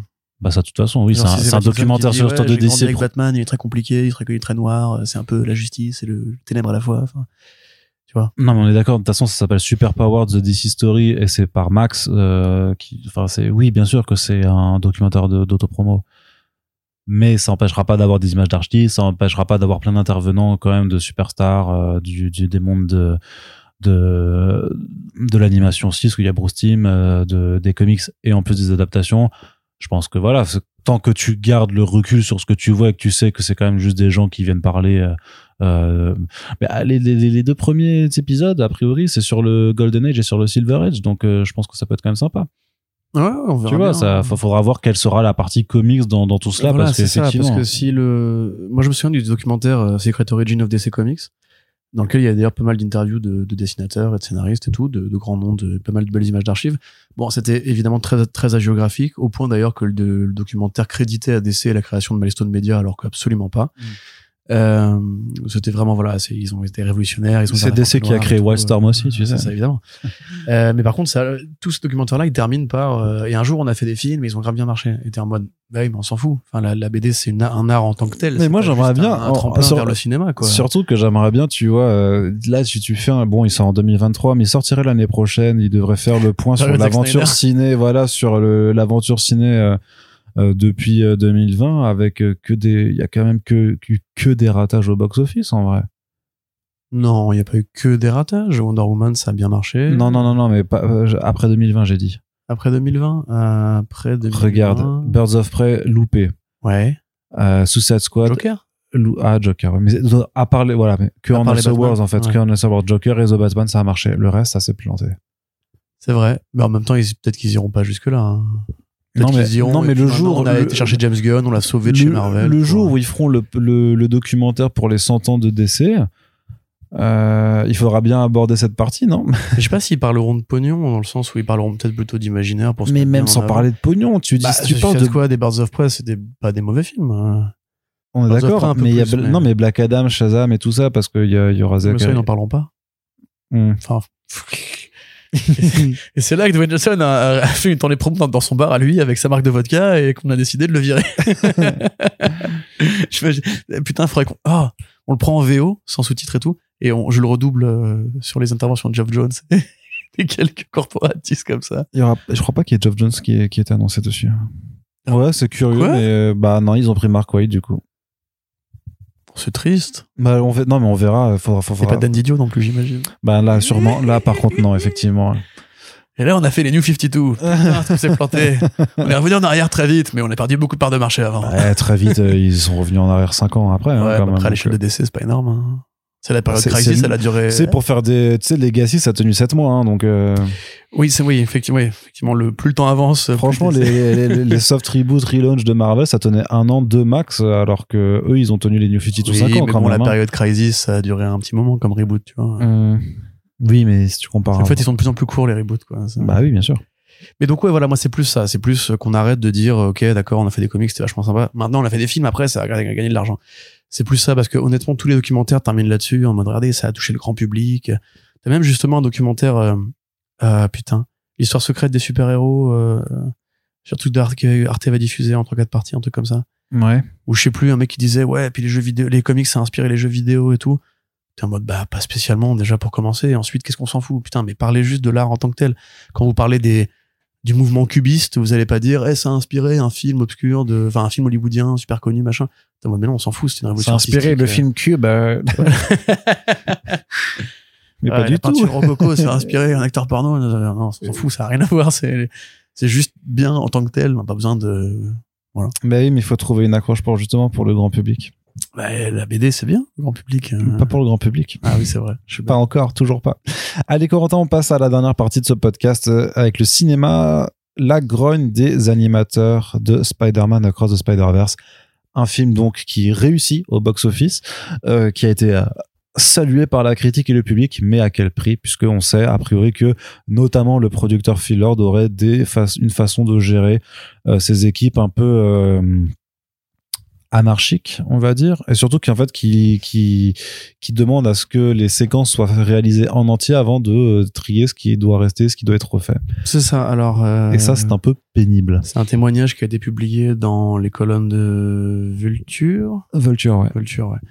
Euh, où ils ont été chercher différents animateurs, quatre notamment qui témoignent à visage masqué, comme on dit, et qui parlent un petit peu de la galère que ça a été de travailler avec Phil Lord, qui en fait est vraiment le capitaine du projet euh, Spider-Verse, quoi qu'on veuille bien en dire. Il a largement contourné euh, Dos Santos, Powers et Johnson.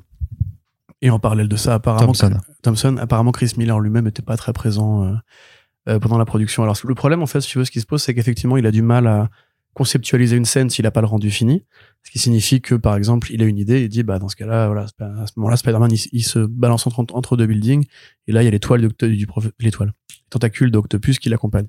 Ça, il se dit ça, ça pourrait être une idée intéressante visuellement. Donc il l'a fait faire. Et après, s'il aime pas la scène, en l'occurrence, il l'a aimé. S'il aime pas la scène, il dit non, ça marche pas, euh, poubelle, on change.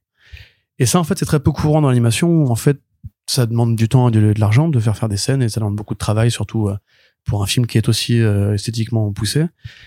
En général, quand un réalisateur a une idée ou même un changement en cours de script par rapport à ce qui était prévu, il demande juste à faire un storyboard, voir un mock, voir une démo, c'est-à-dire une image pas finie. D'ailleurs, on, sait qu'elles existent puisqu'on a même, nous, vu des, des démo reels de euh, Spider-Verse avant la sortie du premier et avant la sortie du deuxième. Les scènes coupées qui sont tombées du premier, on voit qu'elles n'ont pas été finies, donc il a pas tout fait finir. C'est là qu'il y, y a beaucoup, en fait, de... Les mecs ont été interrogés, je pense, ils ont, ils sont, ils convergent dans leurs avis, donc euh, c'est qu'il y a forcément du vrai, mais c'est, à mon avis, peut-être aussi plus compliqué que ça. Il y avait certainement une exigence, une exigence artistique qui a été poussée sur ce film-là, qui a demandé beaucoup d'efforts et beaucoup de travail, certes. Et le plus gros problème, en fait, c'est que Lord et Chris Miller, c'est des mecs qui, même s'ils viennent du cinéma d'animation, ils viennent aussi d'une certaine école de comédie. Euh, on improvise beaucoup. Voilà, ça c'est c'est c'est connu sur le tournage de Jump Street 1 et 2. Il y a eu beaucoup d'impro, euh, beaucoup de ré- de répliques ajoutées, beaucoup de, de séquences qui étaient du jour au lendemain changées, etc. Sauf que en live action, à moins que tu aies besoin de construire un décor, et en l'occurrence tourner dans un lycée, bah c'est pas compliqué. Euh, tu peux, t'as juste à bouger ta caméra, quoi. Si par exemple on te dit, mais ce serait bien, par exemple, que Channing Tatum il fasse un saut et qu'il fasse Spider-Man, tu vois. Bah, t'as- tu positionnes ta caméra, tu fais un plan au ralenti, tu dis à Tatum, bah vas-y, saute-moi comme Spider-Man. Voilà, ça prend 10 secondes. Par contre, si tu fais ça en animation et que le mec en plus a besoin de la séquence finie, bah ça va demander énormément de- d'efforts et d'énergie aux animateurs. Donc mécaniquement, à force de travail, à force de réécriture, parce que comme justement il y a cette espèce de côté un peu savant fou qui improvise tout le temps, qui réécrit tout le temps du jour au lendemain en se disant maintenant que j'ai vu cette séquence, ce serait pas mal si on rajoutait un moment où le Spider-Man India, il explique que le chai tea ça n'existe pas parce que le chai c'est du tea. Ben, il faut- faire cette séquence là, tu vois. Peut-être qu'après on rajoute une blague sur l'Inde justement que finalement ça, ça fait trop parce que trois blagues sur l'Inde d'affilée c'est trop donc on l'a fait puis on l'enlève on la on la jette et donc beaucoup de mecs qui ont en fait euh, travaillé sur le film une centaine apparemment on finit par, euh, par se lasser, quoi. Parce que c'était beaucoup trop de travail sur un seul projet, qui déjà artistiquement était compliqué. Il faut bien imaginer, par exemple, que le Spider-Punk, où on sait que tous ses vêtements sont animés à des vitesses différentes, sa guitare, ses cheveux, sa tête et compagnie. Bah, t'imagines que s'il veut essayer une scène avec Spider-Punk, qui va de coup demander énormément de travail, et après il dit, bah, celle-là, finalement, elle est en trop parce qu'au niveau du rythme, ça colle pas. Et c'est vraiment ça, en fait, le cinéma, enfin, les, les vrais acharnés du cinéma, ils le savent très bien. Le montage, c'est une science très, très millimétrée. Euh, il y a plein, même pareil pour la comédie. Souvent dans les comédies, on rajoute beaucoup de blagues, on fait des versions alternatives pour voir si ça marche mieux avec cette blague-là, cette blague-là, ça se rôde en plus en cours de, de tournage et tout. Euh, donc voilà, c'est un mec qui a ces habitudes-là et qui a pas un cerveau qui marche en storyboard. Bah oui, on imagine bien qu'il doit y avoir des tonnes de versions alternatives, des tonnes de scènes coupées, qu'on ne verra peut-être jamais d'ailleurs. Mais c'est pour ça qu'ils ont dit aussi Euh. qu'il y avait des versions différentes du film qui étaient diffusées dans les cinémas. Oui, Et parce que tu vois qu'il y a des vrai. scènes qui sont pas pareilles où c'est le personnage est pas animé pareil, ou oui, a des, pas le des même scènes, des- design. des, trailers qui qui sont pas dans le film, etc. Enfin, il y a plein de il y, a- il y a plein d'exemples qu'on peut, qu'on peut trouver de ces choses-là parce qu'en plus, comme il y a une générosité visuelle avec les six univers différents qui ont tous six styles différents, c'est facile de, de comprendre en quoi les animateurs ont bossé sur ce projet-là. Parce qu'en plus, un animateur, c'est pas c'est pas un travailleur unique. Quand on dit les animateurs, on pense à beaucoup de corps de métier. Il y a les dessinateurs, euh, il y a les encreurs entre guillemets, il y a ceux qui vont faire la modélisation, voilà, donc le, layout. Après, il y a ceux qui vont, le découpage plutôt, et ensuite la modélisation. Après, il y a ceux qui vont faire les mouvements. Et après, il y a ceux qui vont faire les, les finitions. Donc déjà, voilà, c'est plusieurs corps de métier. À chaque fois, il faut embarquer tous ces corps de métier pour chaque scène, pour chaque séquence.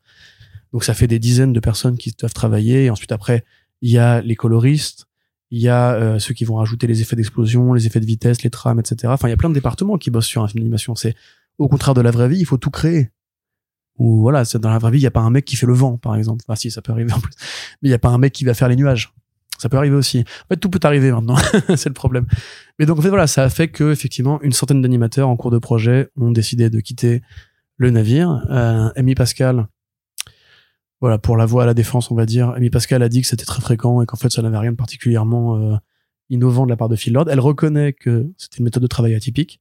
Elle reconnaît que, euh, oui, ça peut être frustrant de voir son travail jeté à la poubelle, mais que, et c'est un peu sa rhétorique et celle de beaucoup de gens qui ont défendu le Phil Lord sur le sujet, le résultat en valait la peine. Et c'est vrai que là-dessus, on peut difficilement, ça me, ça me terrifie d'être d'accord avec, avec Amy Pascal, mais le résultat, effectivement, est là.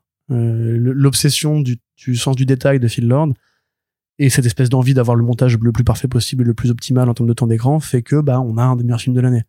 Voire un des meilleurs films d'animation tout court, à mon avis, tu vois. C'est, il y a peu de films comme Spider-Verse au niveau de la générosité, au niveau de l'efficacité, au niveau du rythme, au niveau de l'humour, au niveau du montage, au niveau de tout. Euh, ça, mais c'est, un peu, si tu veux, voilà, c'est là que moi je me contredis moi-même, c'est qu'en fait, fondamentalement, je suis contre les crunchs, tu vois. Quand les mecs, ils me font, enfin, quand les, mes potes fans de jeux vidéo me font, oui, Rockstar fait des crunchs, et oui, Rockstar a plein de comportements euh, préjudiciables à plein de niveaux, mais quand tu vois GTA 5, tu, tu peux pas te dire que, euh, voilà, c'est pour peindre la chapelle 16, il a fallu aussi mettre un petit peu de, d'huile de coude, quoi. T'as envie de leur dire, oui, ça, Mm. ça, ça s'entend, très bien, mais ça reste de l'abus patronal. Ça reste des pratiques qu'on devrait condamner tous collectivement parce que euh, là, c'est dans le domaine artistique. Effectivement, les artistes ont quelque chose à montrer ensuite à la fin. Encore que pas tous. hein. Il y en a plein qui ont, qui ont quitté le projet et ensuite leurs scènes ont, ont été re- retravaillées par d'autres gens, donc euh, ils sont même pas finalement de scènes à montrer. Mais euh, par exemple, je sais pas si euh, si vous faites un travail, vous êtes boulanger, hein, au hasard, vous avez un chef mitron euh, qui vous dit bah tu vas me refaire 50 fois la même baguette parce qu'elle est pas parfaite. Alors là, ça fera aucun bruit médiatique et au final, vous aurez bossé 50 fois plus de temps pour une seule baguette. Et ça, c'est pas normal. C'est parce que c'est Mm. l'art que forcément tout est permis. Hein. C'est pas parce que c'est euh, pour la culture et pour le, le- la perfection artistique que ça reste, enfin que c'est pas autre chose que du de l'acharnement patronal. Alors moi, je veux bien accorder le bénéfice du doute, du doute à Phil Lord pour son côté savant fou et, et génie créatif. Et c'est ce que disait un des, des animateurs très bien, c'est que comme il est producteur aussi, généralement, c'est au producteur en fait de calmer euh, l'ambition du réalisateur. Tu vois, c'est pareil dans le jeu vidéo d'ailleurs. Un, un réalisateur, il arrive, il a plein d'idées, il veut faire 40 trucs, etc. Et le producteur, il arrive, il fait oh, oh, oh, oh, oh, oh. on a un mois et demi pour le tourner, ça, on a tel budget, tu vas te calmer tout de suite, sinon on va dépasser, on va jamais le sortir, etc., etc. C'est ce qui est arrivé sur plein de projets comme Predator et tout. Voilà. Sauf que là, comme c'est le producteur lui-même, c'est lui qui décidait de tout. Mm. Donc c'est vrai qu'il voulait contourner, qu'il pouvait contourner, pardon, justement, les metteurs en scène, etc.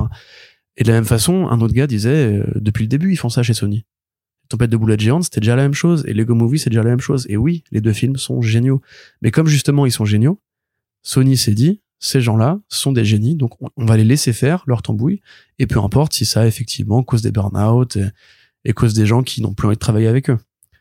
Donc euh, c'est un débat qui est effectivement voilà qui se résume pas à Phil Lord est un enfoiré, euh, foutez-le à la porte et compagnie. Bon gré mal gré, Phil Lord est un bon metteur en scène puisque son film est bon.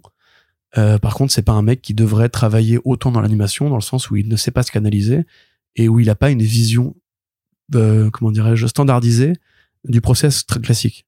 Donc pour moi, il faudrait peut-être qu'il revienne justement à, à de l'image réelle plus souvent parce que ce, cette méthode de travail là, elle fonctionne beaucoup mieux en image réelle. T'as pas à faire refaire 50 fois au costumier ou au coiffeur ou, ou au décorateur une scène quand tu veux juste changer une réplique. Alors que là, en l'occurrence, si. Et il faut bien imaginer que on parle d'un film qui a mis quoi 5 ans à se faire, euh, qui euh, va accoucher d'une suite qui va sûrement être en retard à cause de ce côté perfectionniste. Et en même temps, comme bah, on n'est pas loin de la perfection, tu peux pas lui dire euh, change de, enfin change de braquet quoi. En fait, ce sera à Chris Miller d'intervenir là ouais, de, canaliser un peu. Euh, hmm. Voilà, là on est déjà allé assez loin dans le, dans le truc. C'est pas la peine de, de pousser encore euh, encore plus parce qu'effectivement ce, ce rôle de producteur acteur enfin de réalisateur on le connaît à une autre échelle dans le sens inverse d'ailleurs c'est Kevin Feige qui lui justement va toujours être le mec qui va tamiser les équipes vers le bas au point de les écraser et que du coup les films sont moches et dégueulasses mais lui à l'inverse justement il rend ses, films malheurs et sous le budget prévu donc euh, il y a sûrement un équilibre à trouver entre le producteur castrateur et le producteur fou. En fait, il faut trouver un entre deux. C'est ce que faisait Hollywood avant très bien. Il n'y arrive plus aujourd'hui. Et dans l'animation, on rappelle que les corps de métier sont peu syndiqués. Ça commence à arriver. D'ailleurs, c'était l'un des sujets de l'article de Vulture. sont peu syndiqués où les mecs ont rarement le choix de euh, abandonner un projet. Il y a un gars qui disait justement, ça c'est beaucoup au, Canada l'animation américaine. il disait, il y a beaucoup de mecs qui viennent d'autres pays pays du tiers monde, quoi que ça veuille dire, qui n'ont pas forcément envie de rentrer chez eux. Et c'est parce qu'ils travaillent qu'ils ont droit à un visa euh, au Canada. Donc si jamais ils disent ouais, bah là je fais un burn-out, je fais des semaines de 70 heures, il faut que je me casse. Bah, si tu te casses, t'es pas sûr d'avoir une mutuelle, pas sûr de pouvoir remplir ton frigo, payer ton salaire ou même de rester, de rester dans le pays. Donc c'est toujours évidemment plus compliqué que juste euh, si t'es pas content barre-toi ou le film est bon donc on s'en fout. C'est pas vrai, c'est ça va plus loin que ça il faudrait engager plus de personnel la prochaine fois éventuellement ou que Phil Lord apprenne à lire un storyboard. Merci Corentin pour ce euh, beau résumé de l'affaire. J'ai une question maintenant à te poser. Dis-moi. Qu'est-ce que tu penses du casting, des premières annonces de casting de Superman Legacy? Puisqu'on a donc euh, David Coran Sweat en Superman. Et pour Lois Lane, c'est Rachel Brosnan. Rachel Brosnan de Miss Maisel. De Marvelous Mrs. Maisel. Marvelous Miss Maisel. Mrs. Mrs. je regarde pas cette série. Je lui fais rêver trois fois. Mrs. Mrs. Euh, moi non plus, je regarde pas. Du coup, j'ai pas grand chose à en dire. Ce qu'il faut dire, donc, c'est qu'effectivement, ils ont damé le pion à Nicolas Hoult qui candidatait pour le rôle de Superman, Phoebe Dyvenor, Emma McKee et les deux autres qui n'avaient pas été retenus, qui étaient euh, ah Samara Weaving et une autre nana.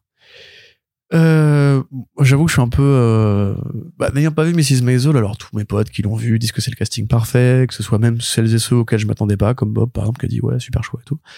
Euh, elle, fait Lois Lane, oui, il y a pas de souci. Elle fait, elle fait Margot. Et lui, il fait, euh, il fait Superman aussi. Il hein. fait très Superman. Il y a pas de problème là-dessus. Moi, j'aurais quand même plutôt vu Emma McKee. parce que je suis con et que j'arrive pas à en, en, démordre parce que pour moi elle, elle, elle allait mieux avec euh, elle fait trop, elle fait trop femme je trouve alors que lui fait plus gamin tu vois, je sais pas si c'est clair, c'est pas très logique, mm. mais non, mais, parce qu'en plus, elle est un peu plus âgée que lui. Euh, bah, pour une fois. Pour une fois. Après, il paraît que c'est vraiment une actrice formidable, qu'elle a joué un super rôle. Je crois qu'elle a même eu des Emmy Awards pour ça. Mais pour Mrs. Maisel? Ouais. Ouais, ouais. ouais, Donc, euh, ce sera au moins nommé. Loïs, euh, très bien. Peut-être qu'elle m'évoque un peu trop, justement, l'Héloïse précédente. Euh, elle a un peu un profil à la Amy Adams, je trouve. Oh. Si, oui. Mais de la même façon que Ron Sweat, euh, physiquement, ressemble quand même pas mal. Oui, à Henry Cavill. Après, euh, c'est compliqué.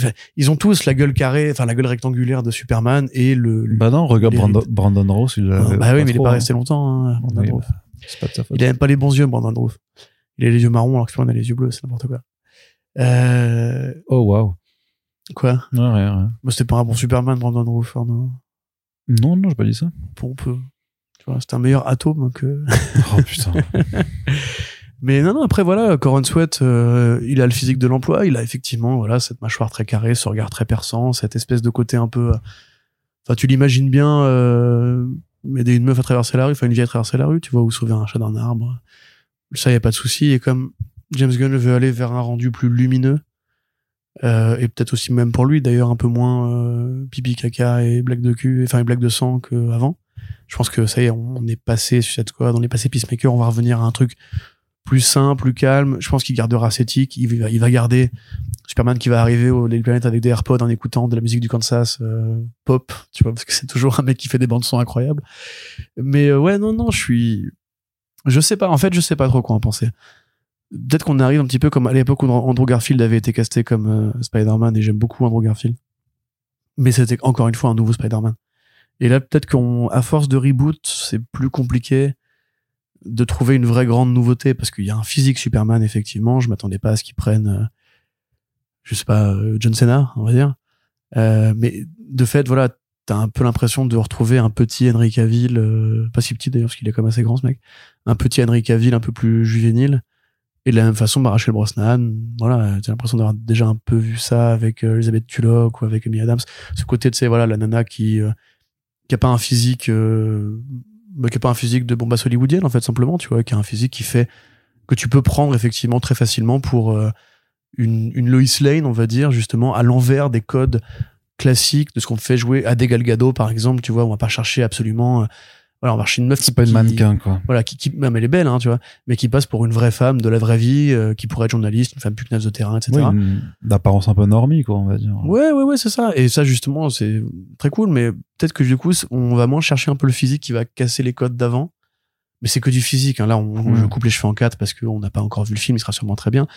Euh, voilà moi c'est plus ça. J'ai l'impression d'avoir déjà vécu cette scène tu vois on m'annonce un nouveau Superman une nouvelle Lois Lane et j'ai les mêmes choses à dire oui, il ressemble beaucoup à Superman. Oui, elle ressemble beaucoup à Lois Lane. Oui, les deux sont très bons dans ce que j'ai vu d'eux. Donc, euh, cool, mais j'ai un peu un PTSD Man of Steel, tu vois, là, du coup. Hein. Parce qu'encore une fois, moi, ça me paraît être un peu un héritage très direct de cette philosophie qui avait guidé à mm. l'époque le choix de casting de, de Nolan et de Snyder. Donc, euh, après, moi qui voulais le retour d'Henry Cavill, quelque part, euh, je suis un peu servi. Oui. Et toi, qu'est-ce que t'en penses, Kikou? Moi, j'aime bien. Moi, j'ai pas une analyse. C'est la fin du podcast où je fais que des monologues et Arnaud s'endort. J'ai pas, j'ai pas, j'ai pas une analyse plus, euh, plus, complète ou plus poussée à faire que toi, parce que moi, par contre, je les, je, les connais pas du tout. J'ai pas vu euh, Miss Maisel d'un côté, j'ai pas vu ce qu'a pu faire Coran Sweat de l'autre. Mrs. Mrs. Maisel, ouais, pardon. j'ai pas vu Mrs. Maisel et j'ai pas vu ce qu'a pu faire Coran Sweat de l'autre côté, donc j'ai vraiment aucun a priori sur. Euh, donc négatif ou positif sur leur capacité à être des acteurs donc pareil c'est juste je l'ai juste sur leur tête et sur leur tête ben oui je, on me dit lui c'est Clark Kent ou enfin lui c'est Superman et elle c'est Lois Lane je fais yes. Clairement dans mon dans mon imaginaire inconscient c'est il n'y a pas de souci à ce qui colle à, à une case euh, pour ces personnages en live action. Ah ouais. Donc euh, je suis chaud. Après je suis content de voir que ça avance. Il faut se rappeler aussi quand même que oui. le casting ne fait que commencer et que dans ce film apparaîtront également Batman et la Authority. Batman t'es sûr? Oui oui, c'est le Reporter qui l'avait dit. Superman n'apparaît pas dans un vide culturel de super-héros. Apparemment, ils vont vraiment dire qu'il y avait déjà Batman. Ah, il est plus vieux, Batman. Hein. Il a, encore une fois, euh, c'est pas la première, mais il, voilà, il aura son gamin. Oui, oui. Voilà, c'est un, Batman daddy. J'avais suivi pour Authority, mais je, je, me rappelais pas qu'il y avait Je t'enverrai l'article que j'avais écrit, que tu avais relu d'ailleurs à l'époque. Ouais, mais j'ai du mal le relire, tiens. Euh, ça change. Ce qui serait, serait pas la première fois. Hein. Et Authority, du coup, c'est pareil, ça va être euh, amusant de voir un Apollo et Superman dans le même film? Parce que là, c'était là que j'avais vu un, un mec qui commente très souvent nos articles qui s'appelle Nathaniel Legendre, que je salue euh, dans le podcast, euh, qui avait dit pour euh, Apollo et Midnighter, il devrait prendre Henry Cavill et Ben Affleck. Et en vrai, c'est génial. En vrai, pour le coup, c'est une idée qui est marrante. Autant marre des caméos méta et tout ça dans, dans, dans, tous les trucs, mais en vrai, là, il y aura, il y aura un vrai délire à, à, faire ça quoi. C'est clair. Mais bon euh, justement euh, je disais que c'était bien qu'il y ait eu une annonce enfin sur ce sur ce film parce que on pensait qu'il y en aurait pour la SDCC mais en fait bah la SDCC ça va être très calme cette année parce que Marvel Studios sera pas là euh, James Gunn ne sera pas là pour la partie DC de Warner Bros. Il y aura pas Sony Pictures sera pas là même pour présenter Craven un peu plus ou Madame Web. En fait il y aura y a pas de studio majeur pour les adaptations de comics en fait. Bah si il y a Tortue Ninja et The Boys Ouais, c'est ça. Mais je veux dire qu'il y a. Oui, mais après, Tortue Ninja, il sort le mois d'après, donc. euh, Ouais. Il n'y a pas grand chose ouais, de ouais. plus à en faire, mais en vrai, la, la, la, la convention cette année, elle est délaissée par euh, bah, les deux Big Two, clairement, et puis par une grande majorité, en fait, des, des, des gros studios de l'entertainment, au-delà même des adaptations de comics. Ce qui, moi, me laisse me dire du bon côté des choses, ben, peut-être que ça va être bien, parce qu'il y aura vraiment que de l'actualité comics et que ça, ils vont pouvoir un petit peu euh, reprendre le- les, les choses en main. Bon, en tout cas, Marvel et DC ont, ont dévoilé leur panel et tout ça, donc il y aura des choses. Ils Et- font encore Non, ils font plus la Image Expo. euh. La Image Expo, non, non, non. Ça fait quelques temps qu'il n'y a plus. hein. Sais- Bah oui, mais. Enfin. Bref, vas-y. Et donc voilà, mais c'est juste euh, curieux de voir les de la même façon que bah, que le 3 a été annulé. hein. Au final, je pense pas qu'ils reprendront un, un jour. De quoi? Bah le 3 ça n'existe plus, Coco.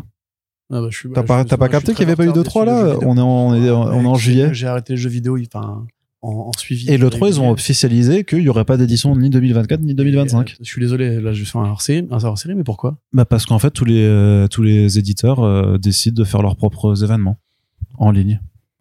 Ouais, comme, Ils- comme ils ont- Nintendo Direct. quoi. Ils ont complètement, ouais, c'est ça, c'est ça. Ils ont complètement suivi le, le pas sur Nintendo Direct et en fait, ils ont plus besoin du tout de d'être C'est pas une question présents. de besoin, c'est une question de. C'est cool, enfin. Bah non, ça, non, mais justement, ils veulent pas. Mais pour nous, c'était bien le 3. Enfin, c'est. Bah, je sais pas, c'était réservé, c'était réservé aux journalistes, hein, euh, le ouais, 3. mais les flux en ligne, les conférences. euh, Bah pas, maintenant, maintenant, mais, maintenant, mais maintenant, t'as des conférences en ligne directement. Bah, c'est pas des- pareil, il n'y a pas d'applaudissements, il n'y a pas, euh, y a pas Jack, t'as- Jack, qui arrive sur scène avec sa chemise ridicule. Oui, mais ce qui est important, c'est c'est pas d'avoir des applaudissements, c'est d'avoir des présentations euh, et des trailers, quoi. C'est ça qui est devenu important. Non, mais c'est ça qui est devenu important maintenant. Juste pour les streamers, ça. enfin. Non, moi, je, pas- je, ça m'attriste que tu dis. Et ça m'attriste d'ailleurs aussi de voir que la San Diego Comic Con s'effrite au profit de l'individualisme corporatiste. Dans la mesure où tout Doom, c'est nul, franchement. Faut qu'on, c'est vraiment raté ces conférences. euh. À chaque Ouais, fois, ouais, avec Océan, on se grève dessus, on reste trois heures devant en espérant qu'il y ait un truc pour euh, Comics Blog ou un Print, sursaut, ouais. tu vois. euh, Même juste un truc bien. Et c'est systématiquement pareil. C'est, nous allons nous rendre sur le tournage de tel, de tel film à la con en Bulgarie. Euh, ouais, salut, on tourne en ce moment, ça va être génial. Et à la fin, t'as une demi-heure sur la K-pop, euh, sur les séries coréennes euh, et les documentaires d'artistes de, K-pop. Honnêtement, si c'est ça le futur de l'entertainment dom- domestique, Attention, aucun je veux intérêt. absolument pas qu'on se mette les fans de K-pop à dos, par contre. non mais il y a rien contre la K-pop. Il y a rien contre la K-pop du tout. Tu sais bien que j'adore le cinéma coréen en plus. Mais par contre, c'est quoi le rapport J'ai rien contre la K-pop, j'adore, euh, j'adore Sweet Bit, euh, Bittersweet Life. c'est que moi j'ai rien contre euh, contre le Japon par exemple. J'adore les sushis. des c'est ça, j'adore les sushis. L'enfer. Non, bah, j'aime- j'aime j'aime- j'aime pas les sushis, mais euh, boisson, c'est pas bon. Mais euh, par contre, juste un truc, c'est DC Fandom, c'était pas des souvenirs incroyables quand même. Ah, la deuxième édition, moi j'avais bien aimé. Mais parce que c'était dans un, parce que on a, parce que parce qu'on avait eu une projection dans un cinéma avec euh, alcool à volonté. On n'aura plus du coup les Kevin Feige qui arrivent et qui, euh, ah, bah si, il a des 23, ouais. Si si, mais après Marvel Studios c'est particulier, c'est parce que après c'est aussi les studios délaissent le truc. Pourquoi? Parce qu'on est dans un contexte de grève des scénaristes, potentiellement suivi par la grève des acteurs. Donc clairement personne n'a envie de venir présenter des films en fait qui ne Sortiront sont- pas. voilà, qui qui vont pas sortir tout de suite ou euh, ou dans un contexte de grunge général de l'entertainment aussi pour s'épargner des questions. Simplement parce que Kevin Feige, il arrive sur scène, il fait Hey les gars, alors bon, on a décalé tous les files, voilà, tous les films du PowerPoint de l'an dernier, mais ils sont tous décalés d'un an. Euh, bon, bah du coup, on vous présente rien parce que les films, ils sont en train d'être euh, pas écrits et on n'a pas trop d'images à, à, à vous présenter. Du coup, euh, question. Oui, euh, Kevin. Euh, du coup, Jonathan Majors, il se passe quoi? Alors, une autre question. C'est Oui, ce que- c'est ce que euh, j'allais dire. Kevin Attends, ils- Feige. mec, Warner Bros, ils ont Attends, fait la pas CinemaCon, ils ont fait la CinemaCon, il y avait Ezra Miller qui était pas là, ils ont pas pris de questions par, par, par rapport à ça. hein. Euh, ils en ont pris quand même. Hein. Ouais, bah, ils ont juste dû dire, Ils- ouais, notre même problème. Ils ont quand même communiqué sur le fait qu'ils allaient faire du coup une campagne de communication sans, sans Ezra Miller. Ça les a pas dérangés, tu vois. Bah, le film Déjà, fait quand même, un- projeter ce film-là, ça le film, le film fait un flop monumental, donc j'ai envie de dire qu'il, voilà, il y a Non, pas. Moralement, je veux dire. Tu vois, enfin, ils- Mais moralement, sachant d'ailleurs tu- sur cette affaire-là, il y a une des plaignantes qui, enfin, dont elle, qui sait, elle avait eu un restraining order euh, sur euh, sur Ezra euh, avec ses deux enfants. Ça a été levé, ça a été annulé euh, par la justice parce qu'en fait, il s'avérait qu'elle racontait de la merde, quoi. Enfin, que sa version des faits, du coup, était pas du tout raccord avec euh, avec euh, la réalité qui a été statifiée par la justice. Donc, il y a aussi des trucs sur le fait qu'il a été accusé de certaines choses où au final c'est en train de revenir que c'était pas tout à fait vrai. Donc il y a aussi des, des, des, des choses que médiatiquement il faudra revoir ou que ou que le public devra revoir par rapport euh, au jugement euh, qui a été fait sur euh, sur cette personne. Ouais, après, ça, enfin, les, les savates à Hawaï, c'est, c'est à tester, par exemple. non mais il y a un ensemble mais il y a un ensemble. Le fait est que tout tout n'était non mais voilà à partir du moment où tout n'était pas vrai Ouais, je sais pas si je lui confierais mes gosses à garder pour autant, tu vois. Non, mais moi non plus, c'est pas la euh, question. Mais le, le fait est que s'il avait vraiment, s'il a vrillé aussi parce qu'elle avait des problèmes mentaux et qu'il fait quand même des efforts pour essayer de se soigner, c'est aussi des choses à prendre en compte. C'est sur le fait que, voilà. Oui. Donc, euh, Toi, non, tu vois, toi, toi, le ça, pardon, ça, c'est pas ça- pour ça toi. s'appelle hein. du damage control, ça. hein. C'est pas autre chose que ça. euh, Mais bref, Mais peu tu peux croire à l'insincérité des gens aussi, non? Non. Mais tu, qu'est-ce que tu racontes, hein, la sincérité des gens T'as eu combien de, de pervers qui se sont excusés à me dire pardon, je pas fait exprès, enfin c'est bon. euh. C'est un autre sujet. Il a pas dit pardon, j'ai pas fait exprès. Il dit pardon, je vais pas bien et je me soigne et, je vois des va gens. pas bien, qu'il elle ne va pas bien, mais je veux dire Kanye West non plus va pas bien. Ça excuse absolument pas son comportement. hein. Faut arrêter de croire que parce que justement tu n'es pas médicamenté, euh, qu'on peut juste pardonner en mode Ah bah c'est bon, ça va, il avait un petit problème mental. Ça va, c'est pas grave. Mais c'est pas ça qu'il dit. C'est, il, dit pas j'ai un problème mental, donc pardonnez-moi tout. Il a dit j'ai un problème mental et je vais faire une démarche pour aller mieux et pour me soigner. C'est pas comme, c'est pas la même chose de juste que dire le studio a fait un plan de com sur le sujet. Enfin, Bah non, euh, oui et non. Bah t'as mais bien sûr que si. mais t'as le studio qui fait un plan de com, mais t'as aussi la personne qui peut elle, réellement aussi entreprendre cette démarche en fait. T'es personne pour dire qu'elle ne le fait pas. Mais je suis. Tu vois plus, que je personne pour dire que Yel le fait. Enfin, cet argument, il est Oui, mais c'est pour, pour ça que moi je le condamne pas. C'est pour ça que je, je ne le condamne pas Moi, je sur. condamne, moi, je condamne sur des faits, Hein, des faits documentés. Je te dis, c'est Bah, et une là, je te personne dis qui a agressé des gens. C'est Bah, pas... justement, et là le fait est que sur un cas oui, d'agression. sur un, sur un cas sur six. Oui, mais sur un, oui, mais justement, mais c'est que sur un, un, cas, cas, qui avait ouais. été noté. voilà. Enfin, je sais pas, c'est un cas sur six.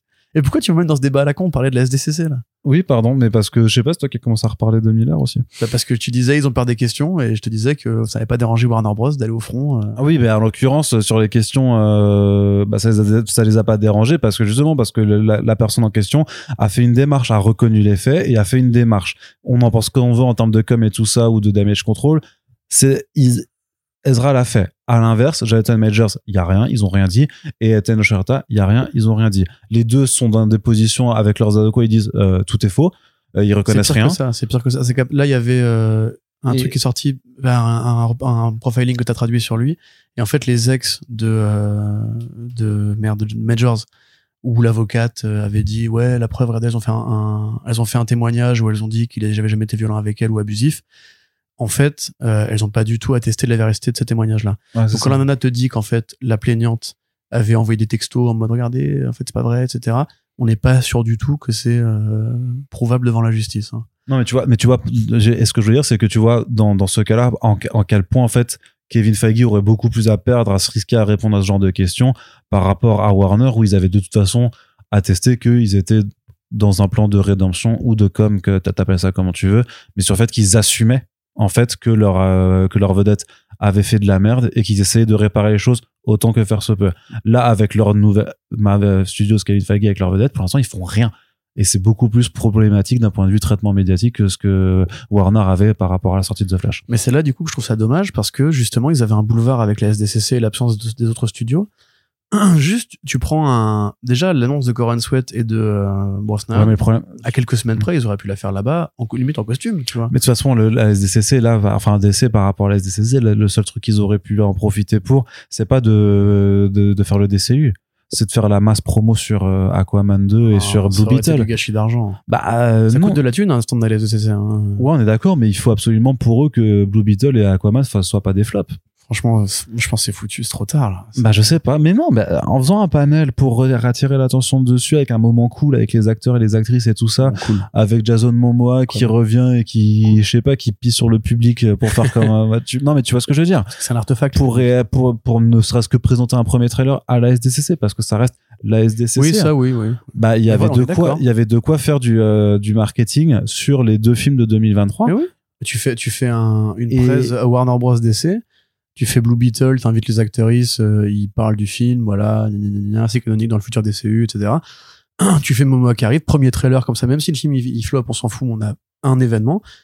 Et après, tu dis One More Thing, Et comme à l'époque où Snyder avait montré c'est le visuel de euh, de Cavill et de Ouais. euh, Ben Affleck dans la Batmobile. Parce qu'en plus, il y a un historique de Warner à la SDCC, tu vois. C'est Mm. là que Affleck, euh, Zack Snyder, il avait dit l'acteur Harry Lennox, il a un truc à vous lire et tout. Ouais, il, ouais, il s'en des rappelle, KR et tout. Ça, c'est des moments géniaux. Enfin, même si les films à la, ont pas forcément des livres derrière, c'est quand même, c'était super cool à l'époque. On était en genre, waouh, incroyable, etc. Et moi, ça m'énerve si on résume ça justement à un fandom où même souvent ça leak avant. Rappelle-toi le trailer de la Snyder Cut, il avait leaké peu de temps avant le Une fandom. heure avant, ouais. Et finalement, du coup, ça a un peu gâché la fête. Et, et puis l'interview de euh, ah merde, euh, Matt Reeves devant le fond vert avec sa moustache de euh, commissaire Gordon. Je sais pas, c'est moins cool que de le voir apparaître sur scène, applaudi. Je sais pas, moi j'aime bien les applaudissements. Je- ouais, ouais. Oui, oui. Mais donc voilà, sera peut-être qu'on pourra se reposer pendant une SDCC. En tout cas, ne c'est pas. C'est grisant pas- aussi de faire des nuits blanches à dire tu l'as fait ça, c'est bon. On commence à vieillir quand même. Hein, euh, on fait ça depuis 10 ans. C'est euh, vrai. Ça commence à, Oui, puis on a des vies de couple maintenant en plus, donc euh, ça commence à faire, euh, à faire long, quoi, ce, ce genre de choses-là.